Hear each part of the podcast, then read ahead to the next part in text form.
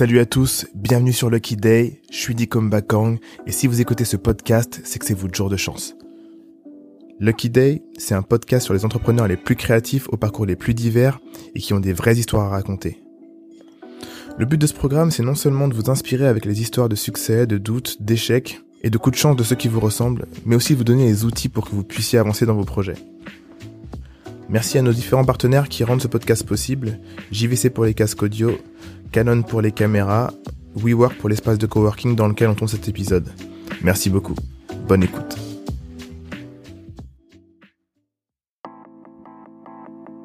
Dans cet épisode, on discute avec Arthur Perticose, serial entrepreneur et cofondateur de Magellan, l'application de contenu audio narratif.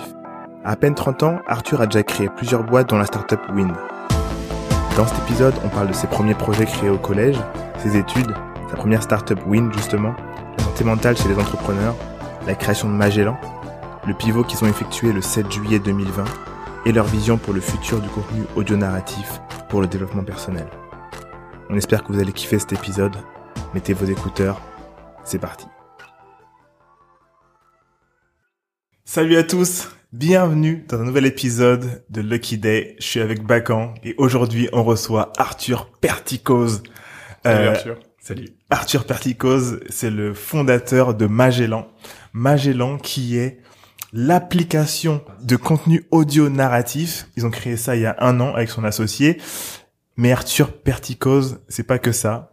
C'est aussi le fondateur de Wind, une boîte qu'il a créée, euh, c'était comme- il y a quatre ans, un truc comme ça. Oh, il y a plus, il y a six ans maintenant. Il y a six ans. Voilà. Moi, ce que je voudrais savoir, euh, ce qu'on veut savoir sur euh, Arthur, c'est le futur du contenu audio, mais surtout qui est Arthur, d'où il vient, comment il a commencé. Je suis très intéressé par euh, par par tout ce que tu as vécu, surtout. Voilà, parle-nous un peu de ta première boîte, d'où tu viens, comment tu as commencé et euh, qui tu es. Euh, c'est compliqué à, à résumer parce que j'ai fait vraiment plein de choses. Donc je dirais que je pense que de base je suis curieux et que j'ai envie de tenter des choses. Donc euh, j'ai tenté plein de trucs et je vais faire juste un, un très rapide résumé. Mais mon premier projet, euh, je pense que j'avais 15-16 ans et pendant les vacances des vacances, euh, avant que j'ai un, un ordinateur dans ma chambre, parce que oui, les plus jeunes, on n'avait pas tous des ordinateurs et des téléphones à l'époque. Ça y est, je suis devenu vieux. Parce qu'en fait, j'ai 30 ans depuis le confinement, donc... euh, Ah oui, bon j'ai- anniversaire. Merci, c'est Bon gentil. Et, hum, et donc, j'ai commencé par créer un site de streaming pour les gens qui aimaient les mangas, enfin les animés japonais. Ok. Et C'était quoi c'est, ça s'appelait Manga Co, mais c'est un petit truc. Hein. À l'époque, il y en avait, il y en avait quand même. Je suis un très mal. grand consommateur. hein. Tu es un très gros consommateur. Bah, donc, vous- donc vous saviez qu'à l'époque, donc c'était il y a 15 ans, Mm.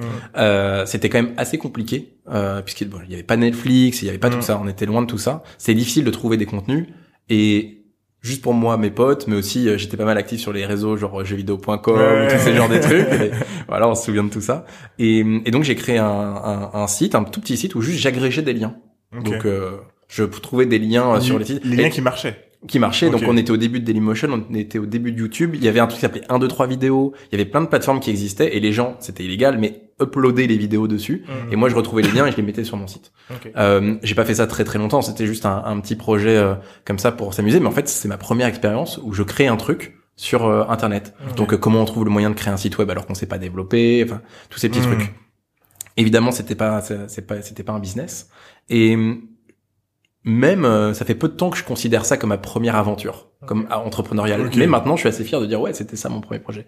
Et ensuite, ce qui s'est passé, c'est que par des rencontres, euh, j'ai été euh, présent du bureau des étudiants de l'école dans laquelle j'étais, qui est le CELSA. Ok. Et Oh, Celsa, Ah, Celsa. ouais, attends, ouais. Euh, Celsa, on en rentre en trois, on y rentre en troisième année? ouais, c'est ça en L3. Donc Euh, avant, c'était quoi la fac? Donc en fait, j'ai fait une prépa. Ok. En, en fait, j'ai eu une chance de ouf, c'est que moi j'étais le genre de mec qui travaillait pas trop trop à l'école, mais qui avait des notes ok. Tu vois, donc les profs Ok. ils t'aiment bien, t'es un peu le clown, t'es sympa, machin. En gros, de mes potes, j'étais le seul qui se faisait pas virer de la classe parce que j'avais, en gros, j'étais toujours à la limite. Genre 12, De toute 13. façon, moi, un truc qui me, qui vraiment me définit, c'est que je suis toujours à la limite, mais j'essaye de jamais franchir la limite où tu viens vraiment, tu vois, le truc où tu te fais tège et tout. Ouais. Donc, jamais ça. Et, et, et pour le bac, je me suis tapé une motive de ouf. Et j'ai eu mention très bien. Ah et donc, ça m'a ouvert les portes de prépa. Donc, j'ai fait une prépa de droit et d'économie. Et ensuite, euh, j'étais au CELSA. C'était à Sceaux, dans un lycée qui s'appelle Marie Curie. Et, et il me fallait deux heures le matin pour y aller, euh, deux heures le soir pour rentrer. C'était, c'était une vraie, Ah ouais. une vraie galère pour moi, mais, mais ça m'a appris à taffer. Mm. Et, hum, et ensuite, CELSA. et ensuite euh, Sciences Po euh, Paris. Donc euh, j'ai Ah fait ouais. j'ai fait les deux, ouais. Putain. Mais en parallèle, j'avais déjà monté des boîtes. Ok. En gros, donc en, en quatrième année du CELSA, euh, j'ai été présidente du bureau des étudiants. Donc en gros, t'organises des soirées pour euh, pour tes potes euh, Ouais. de la fac, quoi. Et, et puis je me suis dit, putain, il y a un truc à faire dans ce milieu-ci. Parce que tu vois, l'événementiel, organiser des soirées, c'est un peu, voilà, c'est un, monde un peu, C'est un peu cool. c'est un peu cool. Et, et puis c'est pas compliqué. Mm. C'est vraiment, c'est que de l'organisation et savoir un peu vendre des trucs. Mais enfin, tu vois, à l'époque. euh, Ouais. 1000 euros c'était huge tu vois donc Ouais, euh, donc euh, bon c'est tu, tu commences tout doucement et tout petit et, et, et voilà donc ça a été notre notre première entreprise c'était une boîte d'événementiel qui mettait en relation des salles avec euh, des, bu- des bureaux des étudiants les BDE Mhm. euh, je connais vos problèmes je connais vos galères et ben je vais vous aider et puis on va organiser des soirées on a fait ça mais le donc ça c'était officiellement ma première entreprise c'est Ouais. la première fois que j'ai déposé des statuts que j'ai vu la paperasse que j'ai vu la compta tous ces trucs donc Ok. autant vous dire que c'était nimp euh, et, et voilà, forcément. Et, et même, j'étais pas hyper à l'aise. C'était pas un, un monde vraiment. C'est pas un monde qui est hyper satisfaisant, le monde de la nuit, parce que Ouais. je trouve que, enfin, en tout cas, ce que moi j'ai vécu, j'ai pas eu l'impression d'utiliser euh, mon potentiel. Ok. Euh, Ouais. J'avais pas l'impression que ça, ça, me- ça me tirait vers le haut. Et en plus, je faisais ça en parallèle de mes études. Mais à l'époque, euh, donc je fais l'ancien, mais ça date d'il y a 8-9 ans. Ouais. Euh, on pouvait pas mettre son entreprise comme stage pour les écoles. Ce qu'aujourd'hui, Ah, on peut faire, mais à l'époque on Mm. pouvait pas. Donc j'avais stage. Parfois j'avais des soirées euh, la nuit et en même temps je devais retourner à l'école. Donc c'était juste invivable. Hum. Et avec mon associé de, de l'époque, on s'est dit, ouais, il y a un truc, ça s'appelle les startups. On a peut-être, honnêtement, honnêtement, vais pas vous s'appelle les mentir. startups. C'est, c'est comme ça. Et puis on voyait la fourchette. On disait, mais Ouais. c'est trop chiant le midi. On n'arrivait pas à trouver euh, où manger, ou sinon il fallait faire la queue, sortir la CB, c'était hyper long. Hum. Et on a commencé à regarder un petit peu, et on s'est dit, mais ouais, en fait, les gens, ils ont 30 minutes ou 45 minutes pour manger, mais ils passent 25 minutes à trouver quoi manger, manger, ouais. et à l'avoir, et 20 minutes seulement à kiffer. Bah donc, on va créer la première plateforme qui permet de euh, se faire livrer de la nourriture le midi, ou d'aller le chercher à emporter. C'était quand ça vous avez fait Et ça? ça, ça, c'est, ça a été créé en 2013, ça s'appelait ledèche.fr. Putain, Ok, vous ok. étiez en a- Ah, avant-gardiste. hein. Alors, euh, c'était ouf parce que à ce moment-là, il y avait une boîte qui s'appelait Take It Easy, Ouais, qui était à ouais, Bruxelles. ouais. Alors il y en avait d'autres à Paris, hein, que, Mm. dont j'ai plus les noms, mais il y en avait pas mal d'autres. C'était c'était un peu comme euh, les apps de podcast aujourd'hui. Il y en Ouais, avait beaucoup. ouais, ouais. Euh, et, et, et il y avait Take It Easy qui était à Bruxelles, qui marchait pas mal. Mm. Euh, très, euh, eux, c'était les premiers à faire de la livraison à vélo. C'est pour ça qu'ils étaient connus. Ouais, ouais. Euh, il y avait évidemment Allo Resto qui était plus gros, mais mais eux ils géraient pas justement la livraison. C'était juste une plateforme. Mm. Et il y avait un petit truc genre à Londres qui s'appelle euh, Deliveroo. Deliveroo. Euh, et, et, et, et puis euh, il y avait d'autres choses à droite à gauche. Il y en avait, il y en avait honnêtement pas mal. Et c'est un moment où il y avait, enfin c'est pas le marché qu'on connaît aujourd'hui. Aujourd'hui, Ouais, ouais. enfin Là, ils quand, quand quand j'y pense, ils étaient 10 000. aujourd'hui t'as Deliveroo, tout le monde connaît Deliveroo, Mm. Uber Eats, tout le monde connaît Uber Eats. Enfin c'est quand même c'est solide. Quoi. Ouais, À ouais. l'époque il y avait pas du tout ça. Ouais. Et, et donc on a commencé par là. Et au fur et à mesure, on a discuté avec pas mal de pas mal de, de groupes, McDo, euh, des groupes comme Noura, enfin plein de groupes de restauration. Et nous, on s'est dit, ce serait cool de les avoir sur notre plateforme. Mais à Mm. l'époque, ils voulaient pas être sur les plateformes. Aujourd'hui, ça me fait marrer. Je vous Ouais. Deliveroo, je vois McDo, Quick, KFC. Moi, je me souviens, j'ai eu des discussions de dingue avec eux. Ils voulaient pas. Euh, bah non, on va le faire nous-mêmes, etc., etc. Et après, ils ont rien fait eux-mêmes, là, pour l'instant. Et ben en fait ils ont tenté. Et c'est comme ça que nous, le Dej, on s'est dit mais en fait on va avoir du mal à lever l'argent pour faire plein de pubs et on a senti que ce serait jamais rentable et que ce serait chaud. Mm. Et on a senti que les les boîtes, les entreprises avaient envie d'avoir leur propre service de de restauration mais en marque blanche. Ouais. Et donc donc ils utilisent notre solution mais ça se voit pas, c'est euh, mcdonald.fr slash machin. Et c'est là que le Dej.fr est devenu Wind. Ah. Et donc en vrai, je vais pas vous mentir. On, on, on s'est- on s'est on- on s'est jamais réveillé en se disant ouais on va créer Win c'est pas vrai c'est ça non c'est jamais arrivé t'imagines moi je me réveille un matin ou mon associé il se réveille un matin et il se dit ouais euh, moi j'ai envie de créer un logiciel juste aucun de nous deux était développeur hein. Euh, moi je vais créer un logiciel qui permet aux marques de faire des bornes des caisses enregistreuses des sites de livraison des sites pour faire du emporter des apps du service à table nanana nanana euh, Non, c'était pas... non mais on n'est même pas restaurateur, euh, c'est jamais de la vie. Et donc on a commencé en se disant bah on va faire des ledèges, on va changer les couleurs Hmm. et on va faire le ledège de McDo, le ledège de Quick et même le ledège de Disneyland, etc. Putain, etc. Et on les a targetés comme des dingues, tac tac tac tac tac. Et en fait on s'est rendu compte qu'il y avait un truc. Et t'en as qui nous ont dit ok moi je veux bien de votre euh, votre machin, par contre il me faut que ce soit connecté à la caisse. Ok. Et À plutôt que caisse. de faire des caisses, Ouais. eh ben on s'est dit, on va, enfin de, plutôt que de connecter à des caisses qui existaient parce que c'était compliqué, il fallait avoir les accès, enfin c'était galère, Mm. eh ben on va créer notre propre caisse. Et c'est comme ça que Wind s'est mis à faire des sites pour faire du emporté pour les en marque blanche Ouais. et des caisses en marque blanche. Et un jour, quelqu'un nous a dit, OK, moi je veux bien vos trucs, mais par contre, j'ai des bornes. Donc il faut que j'ai les bornes et la caisse et le site.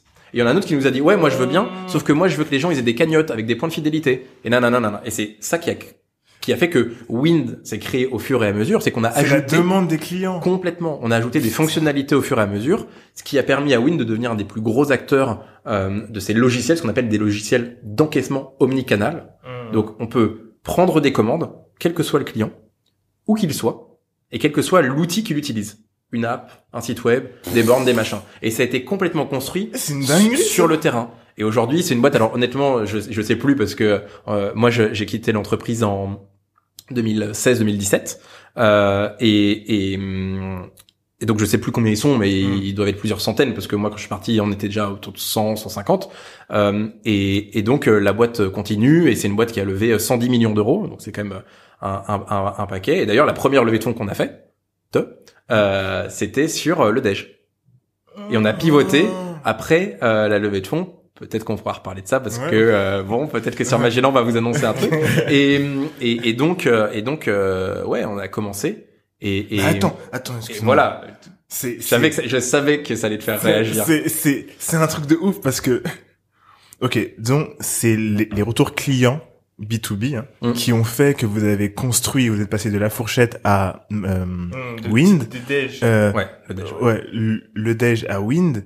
Euh, et du coup, vous avez pas les skills. Donc, avant de pouvoir lever des fonds, vous avez pu embaucher des gens. En fait, en fait, les contrats avec ces boîtes-là étaient assez gros pour que vous puissiez Alors, déjà. euh, Non, ça, ça s'est fait, ça s'est toujours fait par levée de fonds. Et en fait, c'était un mix. C'est-à-dire qu'on n'a pas seulement écouté les gens, on a eu des intuitions. mm, Et on a feeling. confronté ces intuitions. En fait, on se nourrissait des retours. Ça nous faisait, ah, je pense que. Ouais. Et ensuite, on allait vérifier que c'était bien ça. Donc, c'était en, en fait une espèce d'aller-retour. Et donc, au début, euh, on a on a financé euh, l'entreprise. Enfin, c'était de l'interne, et notamment euh, mon associé de l'époque qui a qui a commencé par financer parce qu'il avait des moyens que moi j'avais pas parce que Ouais. mes parents n'ont pas d'argent, enfin avaient pas d'argent.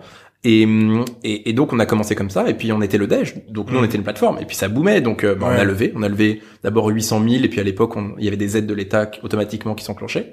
Et La BPI. de la BPI. Et en parallèle, on a eu ces retours. Et donc, en parallèle de ces retours, on s'est dit, bah ouais, franchement, c'est solide. Et, et puis, on était, mais en même temps, on était moins à l'aise sur le Dej. On sentait que ça allait être galère, que ça beaucoup de marketing, etc., que ça allait Ouais. être un truc. Et donc, c'était mix entre de l'intuition et du réel. Et nous, et moi, enfin, en tout cas, je crois énormément à ça. C'est-à-dire que tu te lances sur une idée, mais on sait pas si ça a marché. Ouais. Et, et d'ailleurs, tant mieux. Parce que si tu savais que ça ne marcherait pas, tu te lancerais pas. Serais Mais pas. si tu te lances pas, tu peux pas savoir ce qu'il faut faire. Ouais. Mm. C'est ça le problème. Et en même temps, c'est ça qui est génial, c'est ça la solution. C'est à la fois le problème et la solution. Tu te lances, il faut survivre, il faut aller hyper vite, à mon sens. En tout cas, ça c'est vraiment ma théorie. Mm. Tu te lances et tu dois aller très vite dans le mur. Ouais, c'est clair. Ouais, ouais, moi Le aussi. plus vite possible. Juste, ne le prends pas, mec. Mm. Mm. Esquive. c'est juste ça, je te le dis, c'est juste ça. Et nous, c'est ce qu'on a fait. On a foncé, on a foncé, foncé, foncé, foncé. Petite esquive, Ouais. hop, petit chassé. Et, et- et- et c'est là qu'on a, euh, qu'on a trouvé en fait notre notre route. Et on l'a fait plein de fois sur plein de sujets, plein, plein, plein de petits sujets les uns après les Donc autres. c'est c'est c'est même pas des c'est quasi des pivots, on peut dire, des mini De pivots. le déjà Wind, c'est un pivot. Ok. Et ensuite, c'est des améliorations du produit, de la priorisation, et puis euh, et puis la chance de rencontrer des clients qui nous font confiance, et puis des Ouais. choses qui se passent bien, des choses qui se passent mal, et t'apprends. Et, Bien sûr. et, et, et c'est comme ça que t'arrives à créer quelque chose qui a qui a du sens. Et aujourd'hui, euh, et, et aujourd'hui, c'est une entreprise qui qui qui existe depuis quand même euh, plusieurs années, 6 Mm. 7 ans, et qui a des collaborateurs. Alors qu'il y a, je sais pas s'ils ont plein de succès ou plein d'échecs, mais en tout cas, ils existent. Et c'était une première aventure. Et moi, ça m'a permis aussi de de vendre mes actions. Mm. Euh, en fait, je suis parti à cause d'un désaccord. je- En, gros, on n'était plus alignés. C'est c'est un peu, de toute façon, une, une entreprise, c'est comme un, enfin, une association, c'est comme un mariage. Il y a des jours où ça va, des jours où ça va moins bien. Mm. Et au bout d'un moment, juste, ça va plus. Et on n'était plus d'accord. On n'avait pas les, les, plus les mêmes valeurs, plus la même envie. De... En fait, on voulait plus faire les choses de la même manière. Ouais. Et moi, je crois que la manière dont tu commences dans une startup, c'est top. Et c'est bien. Et peu importe la manière dont tu fais, et tu fonctionnes, mais que probablement que les règles qui t'ont permis d'atteindre un moment sont celles qui peuvent te tuer dans le moment d'après. My Et-. Et, et ça, c'est so et moi j'ai senti que c'était ce moment-là. Mm. Malheureusement, on n'a pas réussi à se mettre d'accord et donc on a pris des décisions et c'est comme ça que ça s'est passé. C'était compliqué, franchement, c'est quitter sa sa sa, sa boîte, c'est c'est comme euh, Tu as vécu comment, toi, ouais? bah c'est c'est pas facile. Et Mm. puis après il y a plus le contexte et c'était un contexte qui était qui était difficile, mais avec le recul, euh, ah, c'était quand même ça c'est un moment de vie. Et puis c'est Ouais. des aventures. Mmh. et ouais, et, et j'ai tellement appris, mais tellement appris. C'est, est-ce que tu as eu un moment de, où tu te disais, mais si je pars, parce que forcément vous avez, c'est un accord, est-ce que tu t'es dit, putain, mais je vais, je vais faire quoi? En fait, c'est, c'est, ça s'est passé quand même un peu du jour au lendemain, donc c'était assez violent. Hmm. Mais euh, c'est vraiment le moment où tu passes de, euh, t'as un agenda qui est rempli et puis, ce qui- Plus personne t'appelle après. mais ouais déjà il y a ça et puis enfin tu vois t'existes plus hein, ça Mhm. c'est c'est violent quand même et et hum, ce qui est difficile c'est que tu vois aussi tout ce que t'as loupé c'est-à-dire que moi je me suis Mhm. rendu compte que mon mode de vie de ce moment-ci n'était pas ce qu'il fallait pour être un entrepreneur à mon sens de haut niveau et et je pense que être entrepreneur c'est comme être un athlète Ouais. c'est il faut euh, avoir un mode de vie si tu veux atteindre un haut niveau. Il faut avoir des équivalents d'entraînement, il faut avoir des équivalents de repos, il faut avoir des gens qui t'accompagnent, euh, des, des que ce soit du dans le physique, mais que ce soit aussi dans le mood, Mmh. euh, d'un point de vue psychologique. Et je pense que l'équilibre global, je ne l'avais pas, et ça m'a sauté au visage euh, au moment où progressivement, au fur et à mesure de la sortie au- et au fur et à mesure de ma même de ma sortie du capital, du moment où j'ai vendu mes, mes actions. Et ouais, je travaillais trop. Euh, J'étais trop dans le micromanagement. Je me mettais trop la pression. Je sacrifiais, je sacrifiais trop de choses pour mon entreprise. Et, et tout ça, pourtant, c'est des choses où tu pourrais te dire, bah ouais, honnêtement, je vivais comme dans les un peu les gourous américains. Euh, c'est euh, think big. Ah. Je pensais gros, gros, gros, gros, gros, gros. Euh, fail fast. Voilà, je fonçais dans le mur. Euh, il faut tout sacrifier pour réussir. Ouais, franchement, euh, j'ai, j'ai- je me suis dit à un moment. Après, tout sacrifier, ça veut dire quoi, bien sûr? Ouais, mais, ouais, mais, mais, mais, mais tu vois, sacrifier quand même pas mal. Je voyais plus trop mes potes. La santé, c'était Euh, comment la santé? Bah, justement, parce que la Mm. santé, ton le corps, c'est un truc, c'est un, c'est un truc incroyable. C'est que tu crois que t'es, t'es fort. et, et ça, c'est, comme quand tu pars en vacances. Tout d'un coup, tu te mets à dormir plus longtemps. Ouais. Et là, t'es, t'es, Fatigué, fatigué, de dingue. Ouais. Et c'est, et là que tu te rends compte qu'en fait, t'as exagéré. Ouais. Et ben moi, je me suis rendu compte que j'avais exagéré. Donc, ça a complètement changé ma manière de percevoir l'entrepreneuriat Hmm. et de, de percevoir la manière dont je voulais être et fonctionner. Et donc c'est pour ça aussi que c'est un moment difficile, mais un moment créateur de valeur, Ouais. de dingue pour moi, de dingue. Et c'est là que je me, je me suis mis progressivement à, à apprendre à investir sur moi Hmm. et à comprendre que investir sur moi, c'est investir dans la boîte en fait. Aïe, Ouais, aïe, aïe. aïe. Donc, c'est marrant, c'est, c'est, c'est archi intéressant. Euh, il y a une question, du coup, de, même si j'aime pas le mot pour l'humain, de productivité, finalement, Mhm. c'est que t'as amélioré, ou du coup, t'as eu une nouvelle perception de la productivité, euh, humaine. Et, euh, et ce truc-là, c'est vrai que les gens ne pensent pas souvent à ça, c'est que, euh, investir en soi, c'est investir dans sa boîte. Grave. Et ça veut pas dire, euh, perdre son temps, etc. On est d'accord, c'est vraiment tout ce que tu vas tu sais, il y a, y, a, il y a une phrase en anglais, c'est euh, euh, mind your diet. Mm. Et quand on dit mind your diet, c'est aussi bien euh, mental que euh, physique. Complètement. Qu'est-ce que tu ingurgites et du coup, comment ça va te servir après? Super intéressant. C'est un marathon. C'est vraiment un marathon. Et mon premier marathon entrepreneurial, c'était que des 100 mètres d'affilée. Hmm. Et bah ouais, mais t'es moins C'est bon. pas bon, ouais, t'es moins ouais. bon. Et tu prends des, des, des moins bonnes décisions et tu te comportes moins bien aussi, même avec tes collaborateurs et collaboratrices. Hmm. Euh, t'es, t'es, t'es pas au top niveau. Et, et je pense que si tu veux être ambitieux, et il faut, euh, il faut se donner les moyens Hmm. d'être au top niveau. Et se donner les moyens d'être au top niveau, c'est aussi les conditions de vie. C'est que on croit que il y a un côté euh, ouais créer une boîte dans un garage et ouais moi je prenais aucune vacances Ouais, et ouais. ouais moi j'étais dans 11 mètres carrés. Ah bah ouais mais moi j'étais dans 10 ouais mais, ouais, tu sais quoi moi mes 11 en fait c'était 9 parce que la loi Carrez tu vois il y a un peu ce côté compétition du mec qui va le plus sacrifier. Hmm. et ça j'ai compris que et à l'époque c'était encore pire qu'aujourd'hui parce que justement je trouve qu'aujourd'hui ça a beaucoup progressé et Le que l'entrepreneuriat je trouve c'est et notamment dans le monde des startups c'est professionnalisé Hmm. Vraiment, j'ai l'impression que c'est un autre monde. Alors, je sais pas si c'est juste mes yeux qui sont ouverts, mais je pense que globalement, c'est un autre monde. Et que même je vois et j'entends des investisseurs parler d'équilibre Hmm. psychologique, l'équilibre psychologique de l'entrepreneur. C'est important Mais ça- maintenant, hein. Mais, mais ça, euh, à, l'é- pas à avant. mon- à- à l'époque de Wind, il y en avait pas. Hein. Euh, et pourtant, c'était pas il y a 50 ans. Mais, mais tu vois, ça progresse là-dessus. Ouais. Et moi, j'ai beaucoup appris sur ça. Sur vraiment investir en toi. C'est investir dans ta boîte. Et si tu ne le fais pas, tu es en fait à l'opposé de ce que ta boîte demande. Et ne le fais pas juste pour toi. Fais-le pour tes collaboratrices et tes collaborateurs. Mm. Fais-le pour tes investisseurs. Fais-le pour tes partenaires. Fais-le pour tes associés. Parce que c'est ce qu'ils attendent de toi. Ils attendent de toi que tu prennes des vacances. Parce que Mm. si tu peux prendre, tu prends jamais de vacances, c'est que ta boîte elle a un problème. Mm. Ça c'est pas possible. Tu bosses tous les week-ends, 40 heures par week-end. Si tant est que c'est possible, il y a un problème. Si Mm. c'est tous les week-ends, si c'est trois fois d'affilée parce qu'il y a un rush, si c'est 10 week-ends par an, 20 peut-être.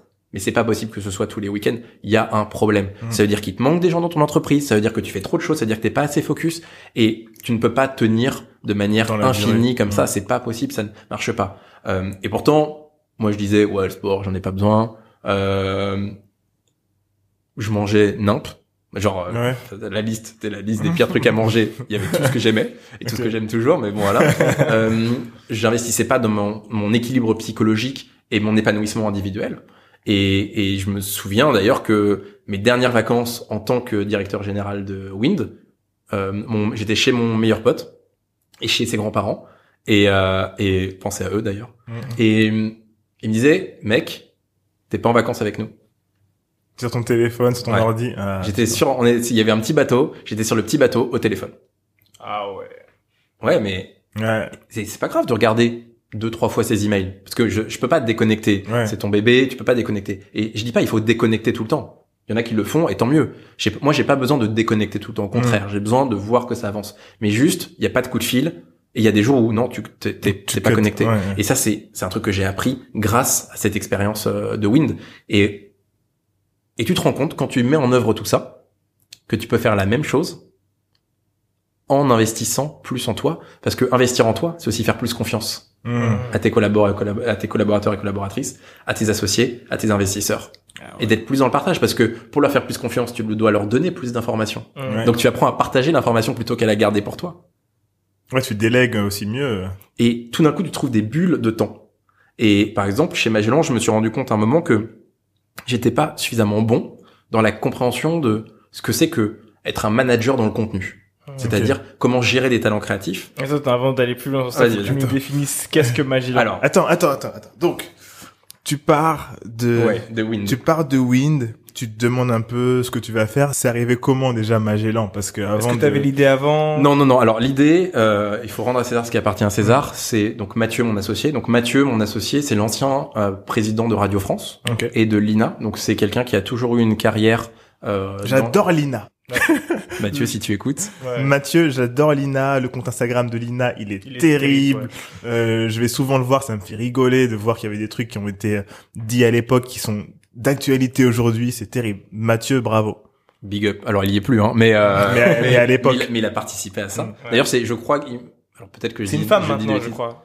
Euh, non, alors à Radio France, c'est une femme. Ok. qui s'appelle Sybille Veil. Et c'est un homme euh, dont j'ai plus le nom en tête, Alina. Ok. Ok.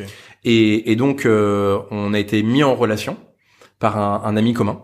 Et donc moi, j'avais, comme je l'ai dit, j'ai vendu Win, donc euh, je suis devenu euh, business angel euh, et je pouvais mettre un petit peu d'argent. Et puis j'avais du temps et moi, je cherchais un projet ambitieux. Hmm. Et moi, j'avais, j'avais Pour toi. pour moi, moi j'avais, allez peut-être, je vais dire trois critères pour résumer. Un, je voulais vraiment avoir un truc ambitieux Hmm. parce que euh, une fois que t'as connu un truc- une boîte qui passe de 0 à 150 personnes, Ouais, bah, tu vas retrouver ça au moins. au début, tu dis ah j'aime bien quand même les trucs petits, mais en vrai Ouais. t'as quand même un truc qui ça demande, ça commence petit, mais t'as envie que ça puisse aller très très haut. Hmm. Le deuxième truc, c'est que je voulais un associé avec lequel je partage mes valeurs. C'est un troisième critère. Et enfin, un, un univers qui euh, vraiment me touchait au cœur et dans lequel je pouvais mettre du sens. C'était ça les trois critères. Et j'ai- j'ai j'ai rencontré un petit peu de monde, mais j'ai pas été en recherche euh, agressive. hein. Hmm. Et puis un jour, j'ai un ami qui me dit, euh, voilà, je connais quelqu'un qui, euh, qui, qui, que tu connais euh, de nom et qui a réfléchi à monter une boîte. Ça peut valoir le coup que tu le vois. Euh, et euh, au pire, tu donnes quelques conseils. Et sinon, bah, on pourrait peut-être investir ensemble dans sa, dans, dans la boîte s'il l'a créée euh, vraiment. Hmm. Et donc c'était Ton Mathieu. pote, c'est un mec qui avait de la thune aussi? Ouais, ouais, qui, est, qui est dans le monde aussi du business et et, euh, et qui est aussi investisseur. Ok. Et hum, et donc il me, on se met en relation, on va prendre un café. Donc c'était en mai 2018, donc c'est très récent. Hein, ça fait ça fait un peu plus de deux ans maintenant. Et on se rencontre. Donc ça devait durer 45 minutes. Et c'est vraiment pas du storytelling parce que Mm. on le raconte souvent. Ça et à chaque fois les gens ils Ça a duré et ça durait trois 4 heures. et en vrai, ça a duré deux heures ou deux heures et demie. Et, et ça a tout de suite fité. Et sur le chemin du retour, j'ai pris mon téléphone. Et donc c'était dans le premier arrondissement la rencontre. Et, euh, et moi j'habite dans le dixième, donc il y avait un petit peu de marge quand même. Mhm. Et j'ai écrit un email où je lui ai dit voilà, Euh, en gros, c'est j'ai je, je crois qu'on peut faire un truc ensemble sur ce que tu m'as raconté. Si on, on- évidemment, il faut qu'on travaille et qu'on Mhm. voit comment on le fait, etc. Mais mais mais franchement, je suis chaud. Et cette histoire, c'est simple, c'est on croit que les contenus audio, ce qu'on appelle le podcast, mais on pourra justement s'expliquer qu'il y a plein de choses dans les contenus audio Ouais. euh, non musicaux. Mais le podcast, c'est quelque chose qui est en plein essor, mais à ce moment-là, c'est un début d'essor ou de nouvel essor, parce que le podcast existe depuis 20 ans, mais de nouvel essor, parce que ça parle aux gens. Mhm. Et nous, on est convaincus que ça parle de manière très différente à euh, la fiction euh, vidéo genre Netflix ou à la télé. C'est un truc qui te parle presque plus à ton, vraiment à ton, à ton cerveau à la fois émotionnel et rationnel et qui, qui peut te pousser à être une meilleure version de toi-même, où t'écoutes pour, pour apprendre des trucs. Ouais. Plus que Netflix où tu regardes pour chiller, tu vois. Ouais. Et, et on trouve que dans le podcast, il y y a ça. Et on, et on s'est dit, mais ouais, il y a, il y a vraiment quelque chose à faire là-dessus. Euh, et donc, euh, la première version de Magellan, qui est sortie un an après, donc on a, on a rushé. hein. Ah oui, un an, putain, c'est rapide. Hein. C'était hyper vite. Il y a eu un an entre la rencontre, le premier café, et le moment où l'application est sortie. Euh, entre temps, on a taffé comme des dingues pour lever des fonds. Et pourquoi? Parce que comme c'est ambitieux, moi je me suis dit, il faut tout de suite lever. C'est un projet sur lequel tu peux pas ne pas partir avec des millions, parce que dans tous les cas, ça va coûter ça pour avoir euh, des talents. Et, et donc, mais c'est- Magellan, on a aussi levé parce que tout de suite, première dépense, première dépense, design. Messieurs, mesdames, les investisseurs, voilà ce qu'on veut faire. Bien sûr. Et on Et le contenu aussi. et, et du contenu. Et donc nous, on s'est dit, euh, on va créer une plateforme qui permet de trouver les podcasts gratuits parce que c'était difficile de les trouver et c'est encore difficile de les trouver. Mm. Et plutôt que de faire payer l'accès ou de prendre une partie de la publicité pour des créateurs euh, euh, indépendants, on va plutôt créer des podcasts originaux qui seront payants dans un abonnement. Et donc c'était ça Magellan, c'était tous les podcasts qui existent, tu peux les retrouver plus facilement et on te met des algorithmes pour faciliter la découverte personnalisée. Mhm. Et de l'autre, des contenus originaux exclusifs. Mhm. Et on a vécu cette aventure. Il y a eu un gros boom en, en juin 2019 quand on s'est lancé. Il y a des créateurs qui étaient pas contents parce que effectivement on a agrégé les contenus, comme ça se fait toujours dans le monde du podcast. Hein, c'est que les contenus sont pris automatiquement, Ouais. Mm. mais ils étaient pas contents du fait qu'on n'ait pas demandé euh, leur avis. Pourquoi? Ils, ils ont un point de vue différent là-dessus. Mais Et- s'ils mettent leur contenu sur euh, sur Cro- euh, sur Simplecast ou machin, ça sera partout. Ouais, mais bon, enfin en tout cas, moi je, je, Ouais. je partageais et pour moi c'était aussi évident que pour, toi ça, ça l'est. Mais euh, eux étaient en désaccord avec ça, ce que je comprends. Je Mm. respecte euh, tous les points de vue et donc euh, Ouais, et ben moi je comprends pas. Voilà. Mais en tout cas, il y a eu de la tension sur le sujet Ouais. et, hum, et et bref, on a on a survécu à ça, mais c'était très intense. Hein. Ok. Ah ouais et puis euh, même à un moment, à cause de ça, Google nous a retiré de Google de, du Google Store pendant deux jours pour une espèce de micmac légal, alors qu'en fait il y avait aucun problème. Et donc on est revenu au bout de 48 heures, le temps qu'on contacte les bonnes personnes et les trucs. Et donc ça a été hyper hyper intense. Ah ouais, putain. Et on a utilisé les mois de septembre, octobre et novembre 2019 pour apprendre, apprendre, apprendre. Euh, et à la fin, on a senti qu'il y avait un truc sur lequel on n'était pas hyper à l'aise. Qu'est-ce qu'est-ce que vous essayez d'apprendre déjà? C'est quoi un bon contenu? Ok. Ouais. C'est quoi une bonne application pour, écou- pour écouter des contenus audio, seulement audio? C'est une vraie question. Et est-ce que les gens voient la différence entre le podcast, le livre audio, la méditation, la radio, toutes ces choses qui sont en fait des contenus audio narratifs ou contenus audio parlés, bref, Mm. c'est de l'audio mais c'est pas de la musique. Ouais. Et nous on croyait à la diversité de tout ça. Et à la base, on voulait que Magellan y ait tout ça. Ouais. Mais on a senti qu'on n'était pas hyper à l'aise parce qu'on n'avait pas une expérience qui nous satisfaisait. Pour autant, on avait plus 30% de croissance mensuelle sur l'usage et sur le payant. Donc les chiffres étaient plutôt bons. Mais on sentait qu'on qu'on avait en fait presque deux apps en une. Une application gratuite sur lesquelles les gens restaient sur le gratuit et une, appli- et une partie de l'application qui était payante et les gens restaient sur le payant. Et on avait l'impression que tout était trop compliqué. Tout était trop complexe.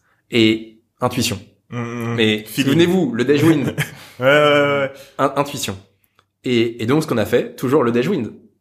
Le concret, le réel, on va vérifier ça. Donc on a regardé les données. On s'est aussi dit, mais qu'est-ce qu'on a envie de faire? Ouais. Nous, Ouais, c'est vous en tant ouais. qu'entrepreneur, parce que tu te réveilles tous les jours, vous connaissez l'intensité Ouais. de ce qu'est être entrepreneur. Il euh, y a pas de week-end, il y a pas de, t'as toujours ça en tête. C'est comme une Mm. espèce de, de ligne, un peu de fond dans ta Ouais. tête. Tu vois, il y a toujours ce, un peu comme si une musique qui ne s'arrêtait jamais. C'est ça, Grave. Et, et, et, et, et, et puis en plus le podcast, tout le monde en parle. Donc euh, En et puis moment, euh, tu réponds à ta mère qui te dit ah j'ai trouvé un bug et euh, à ton petit frère et ah, j'aimerais bien me mettre au podcast. Qu'est-ce que j'écoute? Et puis ton pote ah on dit et puis on dîner ah mais c'est toi qui as créé machin? Bah moi je trouve que ça bon c'est pas top. Ah, Et donc, ouais. mais ça s'arrête jamais. C'est Ouais, ouais. et en même temps c'est cool. C'est feedback. Et c'est des bons feedbacks et t'apprends beaucoup de ça, mais alors on sentait qu'il y avait un truc qui allait pas. Et donc on est reparti sur notre raison d'être La en tant qu'entrepreneur. Mm. La- exactement la, la genèse. Et on s'est dit, mais en fait, nous, ce qu'on veut, c'est juste créer des contenus qui aident les gens à trouver leur place, à s'aligner avec eux-mêmes, à s'épanouir, à se sentir bien Ça, et lourd. à grandir, à progresser. Et on a juste écrit ça. Et on a travaillé avec les, les membres du COMEX parce qu'on a eu la chance de lever suffisamment de fonds pour avoir des gens très talentueux. Et, et ils ont travaillé dans le concret, ce que ça voudrait dire, euh, comment on pourrait faire. On a taffé, on a taffé, on a taffé. Les, les, les gens du comex, c'est des gens du monde audiovisuel Alors, c'est que des mecs qui ont de la thune agence, et... euh, Non, non, non, non. Alors c'est vraiment euh, quand je dis Comex, c'est, c'est ils sont, c'est ceux qui travaillent dans l'entreprise. Hein. C'est nos Ah, directeurs, c'est les directeurs. Comex, c'est comité exécutif. Mm. Donc c'est pas le, le comité stratégique avec les investisseurs, c'est vraiment le comité exécutif. Et, et donc c'est le directeur produit, Mhm. d'ailleurs, euh, qui a un podcast. mm.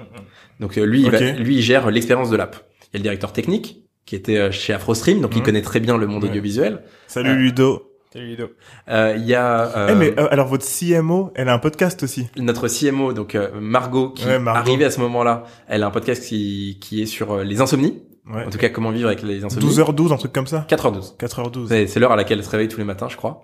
Donc, ce qui me permet de lui envoyer des emails à 4h16. parce que je sais qu'elle dort pas. Non, je rigole. Euh, elle peut pas me dire, bah, c'est vrai, je dormais. Non, je- dans ton podcast, tu dis que tu dors pas. Et, euh, et, et en fait, tout le monde aime ça. C'est vraiment des gens qui aiment euh, l'audiovisuel, qui aiment le podcast, qui croient au pouvoir de l'audio. Ouais. Et donc, on a tra- travaillé là-dessus. Et on s'est dit, euh, en fait, on va aller vraiment dans une direction qui est différente, celle dans laquelle on croit depuis le début. Et cette direction, c'est une application qui n'est que payante, donc on n'agrège plus les contenus gratuits, parce qu'il y en a trop, c'est trop compliqué, et que les gens s'y perdent. Donc, si on veut les aider à progresser, il faut qu'on flèche un petit peu plus le chemin. Ouais. Donc, il faut qu'il y ait moins de contenu. Et on va faire que des podcasts originaux, parce que il faut qu'on mette les talents avec lesquels on travaille dans l'esprit de ce partage. Mm. Mm. Et donc ça veut dire des contenus un petit peu différents de ceux qui existent où il y a deux trois trucs qu'il faut faire avec euh, des contenus plus courts, Mhm. on va dire avec pl- plusieurs épisodes. Donc euh, au lieu d'avoir euh, un gros contenu d'une heure trente, on va te faire plusieurs épisodes de 30 minutes ou de 20 minutes. Et donc une nouvelle application qui va valoriser la progression. Et c'est Mm. ça le, le nouveau Magellan, c'est donc euh, on pourrait te dire bah ouais c'est toujours une application pour écouter des podcasts et pour progresser. Ok, Mhm. mais en fait ça change tout. C'est que là on est une application payante Mhm. et seulement payante Mm. qui te permet d'écouter des, pro- des programmes qui vont te faire progresser dans ta vie perso, donc sur des thèmes de la famille, psychologique, de l'équilibre, de toi dans la société, euh, comment mieux consommer, etc. Mais aussi dans ta vie pro, créer, innover, entreprendre, euh, s'épanouir au travail, trouver un bon équilibre entre le travail bien. et trucs. Et donc on va, on s'oriente que là-dessus. Et, et donc on a décidé euh, de proposer ça là pour le coup aux actionnaires Mhm. le jour de la deuxième levée de fonds. Donc en fait, là l'histoire, vous allez tomber par terre parce que en gros, donc le matin on signe la nouvelle levée de fonds, donc 6 millions d'euros quand même. C'était quand ça? C'était en 2000 C'était- euh, Non, c'était en décembre, en décembre 2019. Ok. Et je crois que Ah c'était ouais. le 14, un truc comme ça. Et on leur dit, bon, l'après-midi, on avait un, donc un board. Donc les boards, c'est tous les mois et demi ou tous les deux mois et on se parle de la stratégie de la boîte, on monte les chiffres, les avancées. Ouais. Euh, Ils nous disent, oh, ça c'est pas top, ça c'est cool, etc. Mm. Et on leur dit, il y a un truc qu'il faut qu'on vous dise, c'est que peut-être on a une stratégie alternative. Dites-vous bien, ils ont signé pour 6 millions d'euros le matin même. Hein. Ok. Euh, mais une Signé avocat et tout. Ouais, ouais, c'était vraiment le, le gros truc. Et hum, mais on leur dit c'est une alternative. Si collectivement on n'y croit pas, on reste sur notre ligne, il n'y a pas de problème. Ok. Mais c'est une alternative euh, sur laquelle on a on a taffé. Et on leur a fait une presse de genre 110 slides. Ah Mais- ouais. Ouais, mais tout était défini. Il y avait tout. Ouais. Parce que quand tu taffes, ça doit être sérieux et rigoureux. Ouais, Les gens ils te font des chèques, enfin des virements plutôt, euh, de plusieurs millions d'euros. Ouais. Euh, c'est c'est une pression. et Ils te font confiance. Donc quand tu Tu viens peux avec une faire ça en alternative, 12 slides, quoi. Là, t'es obligé de faire un tu, truc tu, poussé. tu pourrais. 110 slides Mais là, je voulais qu'ils comprennent dans Tout. le détail. tout. Mm. tout ce qui allait changer, tout ce qui était différent, qu'on leur sorte les données d'usage réelles pour leur Mm. prouver que c'était qui, qui même dans le concret, leur dire voilà les contenus qu'on pourrait créer. Donc on a Mm. énormément travaillé, on leur a fait un truc solide et à la fin, ils se sont dit let's go, on y va, on tente ça. Et, et donc euh, et, et donc depuis le, le 14 décembre Mm. 2019, on travaille sur cette nouvelle version qui euh, sort le 7 juillet et, et qui euh, et qui a un gros changement parce que fin d'agrégation des podcasts et c'est de la pression c'est un peu comme c'est un peu comme Netflix si tes contenus sont pas à la hauteur les gens Ah ils ouais. partent Attends, et, et si ton marketing il est pas bon ça. les gens ils viennent pas Mm. donc c'est c'est pas mal de pression Moi, j'ai une question, du coup, par rapport à ça. Peut-être que c'est une idée, je sais pas. Euh, tu sais, quand on a des apps, euh, imaginons, euh, tu prends, comment ça s'appelle, euh, Tinder. Ouais. Tu rentres ton profil. ouais Du coup, vous allez avoir un truc qui va, en fonction de ton profil, te te balancer certains contenus, j'imagine. Est-ce que ou ça serait peut-être une bonne idée, je sais pas ce qu'il a fait parce que j'ai pas eu accès au, au- à la nouvelle version, mais est-ce que vous allez mettre en gros la barre de progression en fonction de des objectifs de la personne, voilà, euh, t'as son profil et peut-être que t'as une case qui dit voilà, vous voulez améliorer quoi. Et après, tu vois, en fonction de s'il a été jusqu'au bout de ce podcast-là, et ben normalement sa barre elle devrait être comme elle devrait monter un petit peu. C'est un peu comme les les profils LinkedIn. Si tu vas Ouais. au bout, t'as le truc qui est. Enfin, est-ce que vous allez faire un truc comme Alors, ça euh, ce dont tu parles, c'est euh, ça, ça s'appelle l'effet, je crois, Zeigarnik, ou... Ok. qui est un effet psychologique sur justement le rôle de la barre des Mm. progressions. Parce qu'en fait, ce rôle-ci, c'est un rôle qui euh, est de te donner envie de finaliser. Mm. En fait, elle sert à ça la barre LinkedIn.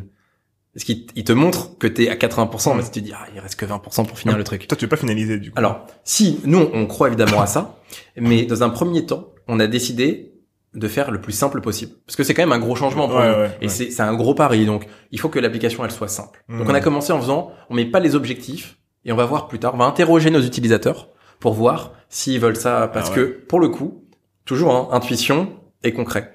Euh, on n'était pas sûr. Mm. Donc au bénéfice du doute, on a dit on va faire plus simple et produit minimum viable. et ouais, c'est ça. Mm. N'oubliez pas, on a arrêté aussi ce qu'on faisait avant parce que c'était trop compliqué. Euh, Donc là, on va être simple, simple, simple. Mais par contre, tu as la barre de progression sur chaque programme. Et quand tu te reconnecteras, on te dira, t'as écouté 7 épisodes, euh, 7, le chiffre, sur Mm. 10, il faut que tu en écoutes encore 3 pour finaliser. mm. Et on te dira à la fin de chaque épisode, voilà ce que tu dois retenir pour te faciliter et que tu te sentes grandir et que tu te sentes progresser. Donc on va vraiment accompagner la progression. Mais pour l'instant, on n'est pas dans un accompagnement par objectif. Peut-être que ça viendra. En tout cas, pour l'instant, euh, c'est pas, ce sera pas le cas. Ok. Euh, ok, on va on va prendre un peu de recul et euh, c'est très très intéressant tout ça. Et parler donc du monde du, du podcast en général. Tout à l'heure, t'as parlé de, du coup Tonje, euh, notre frère qui a fait euh, AfroStream. Euh, L'une des problématiques qu'il a eu, c'était euh, l'achat de contenu. On est dans un truc où c'était extrêmement cher. Trop Mm. cher. Tu, quand tu te bats contre des Netflix, etc., c'est assez chaud. Euh, comment ça se passe dans le monde du podcast? Est-ce que les contenus sont chers à acheter? Est-ce que vous, contenez, vous comptez acheter du contenu aussi, qui va du coup devenir du contenu original?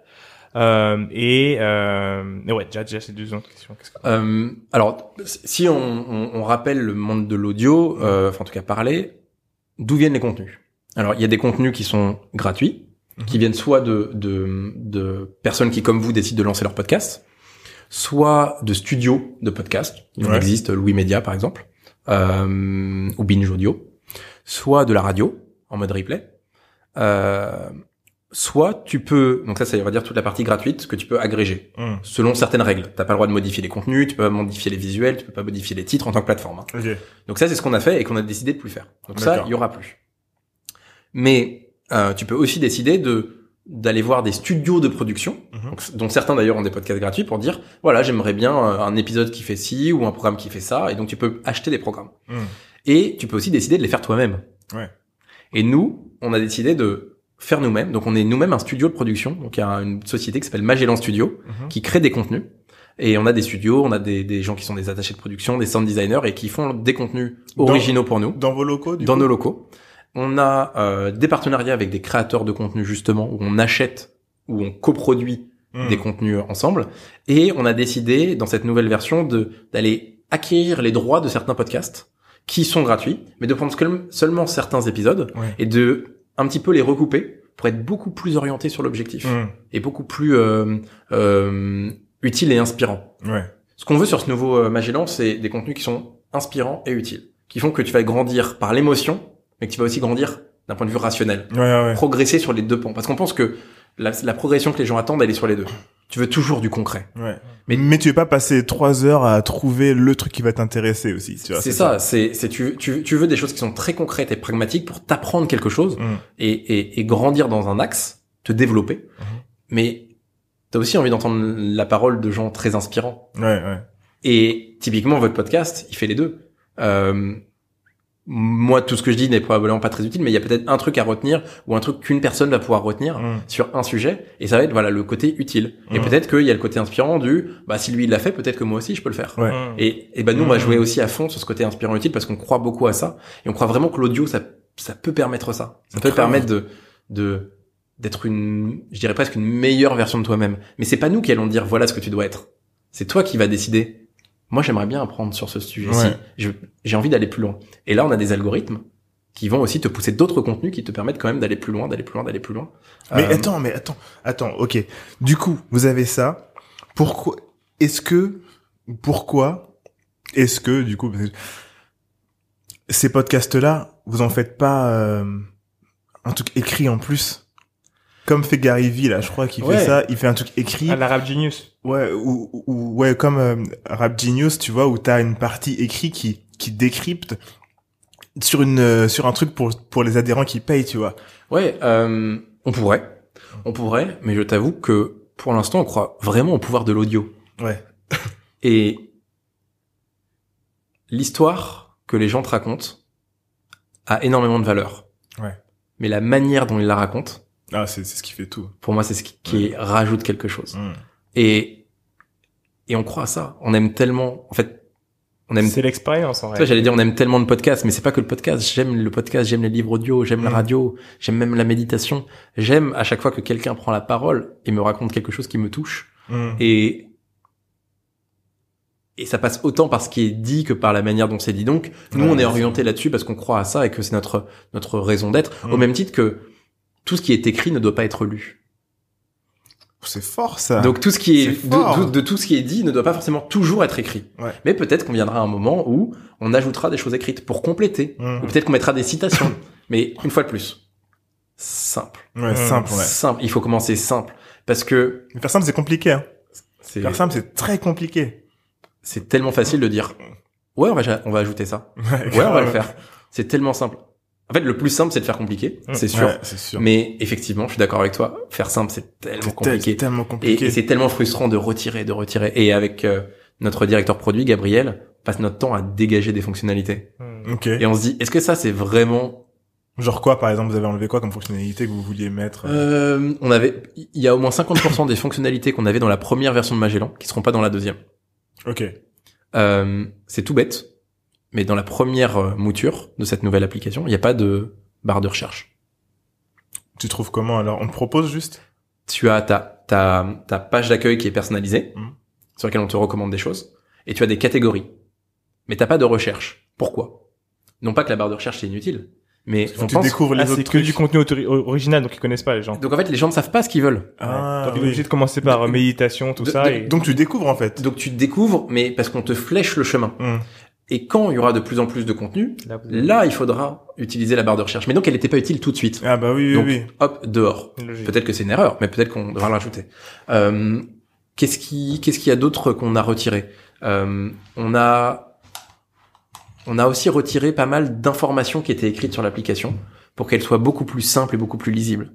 Euh, on a vraiment retiré plein plein de choses. On avait un système d'emoji euh, qui permettait de partager des émotions euh, en fonction de l'écoute du contenu.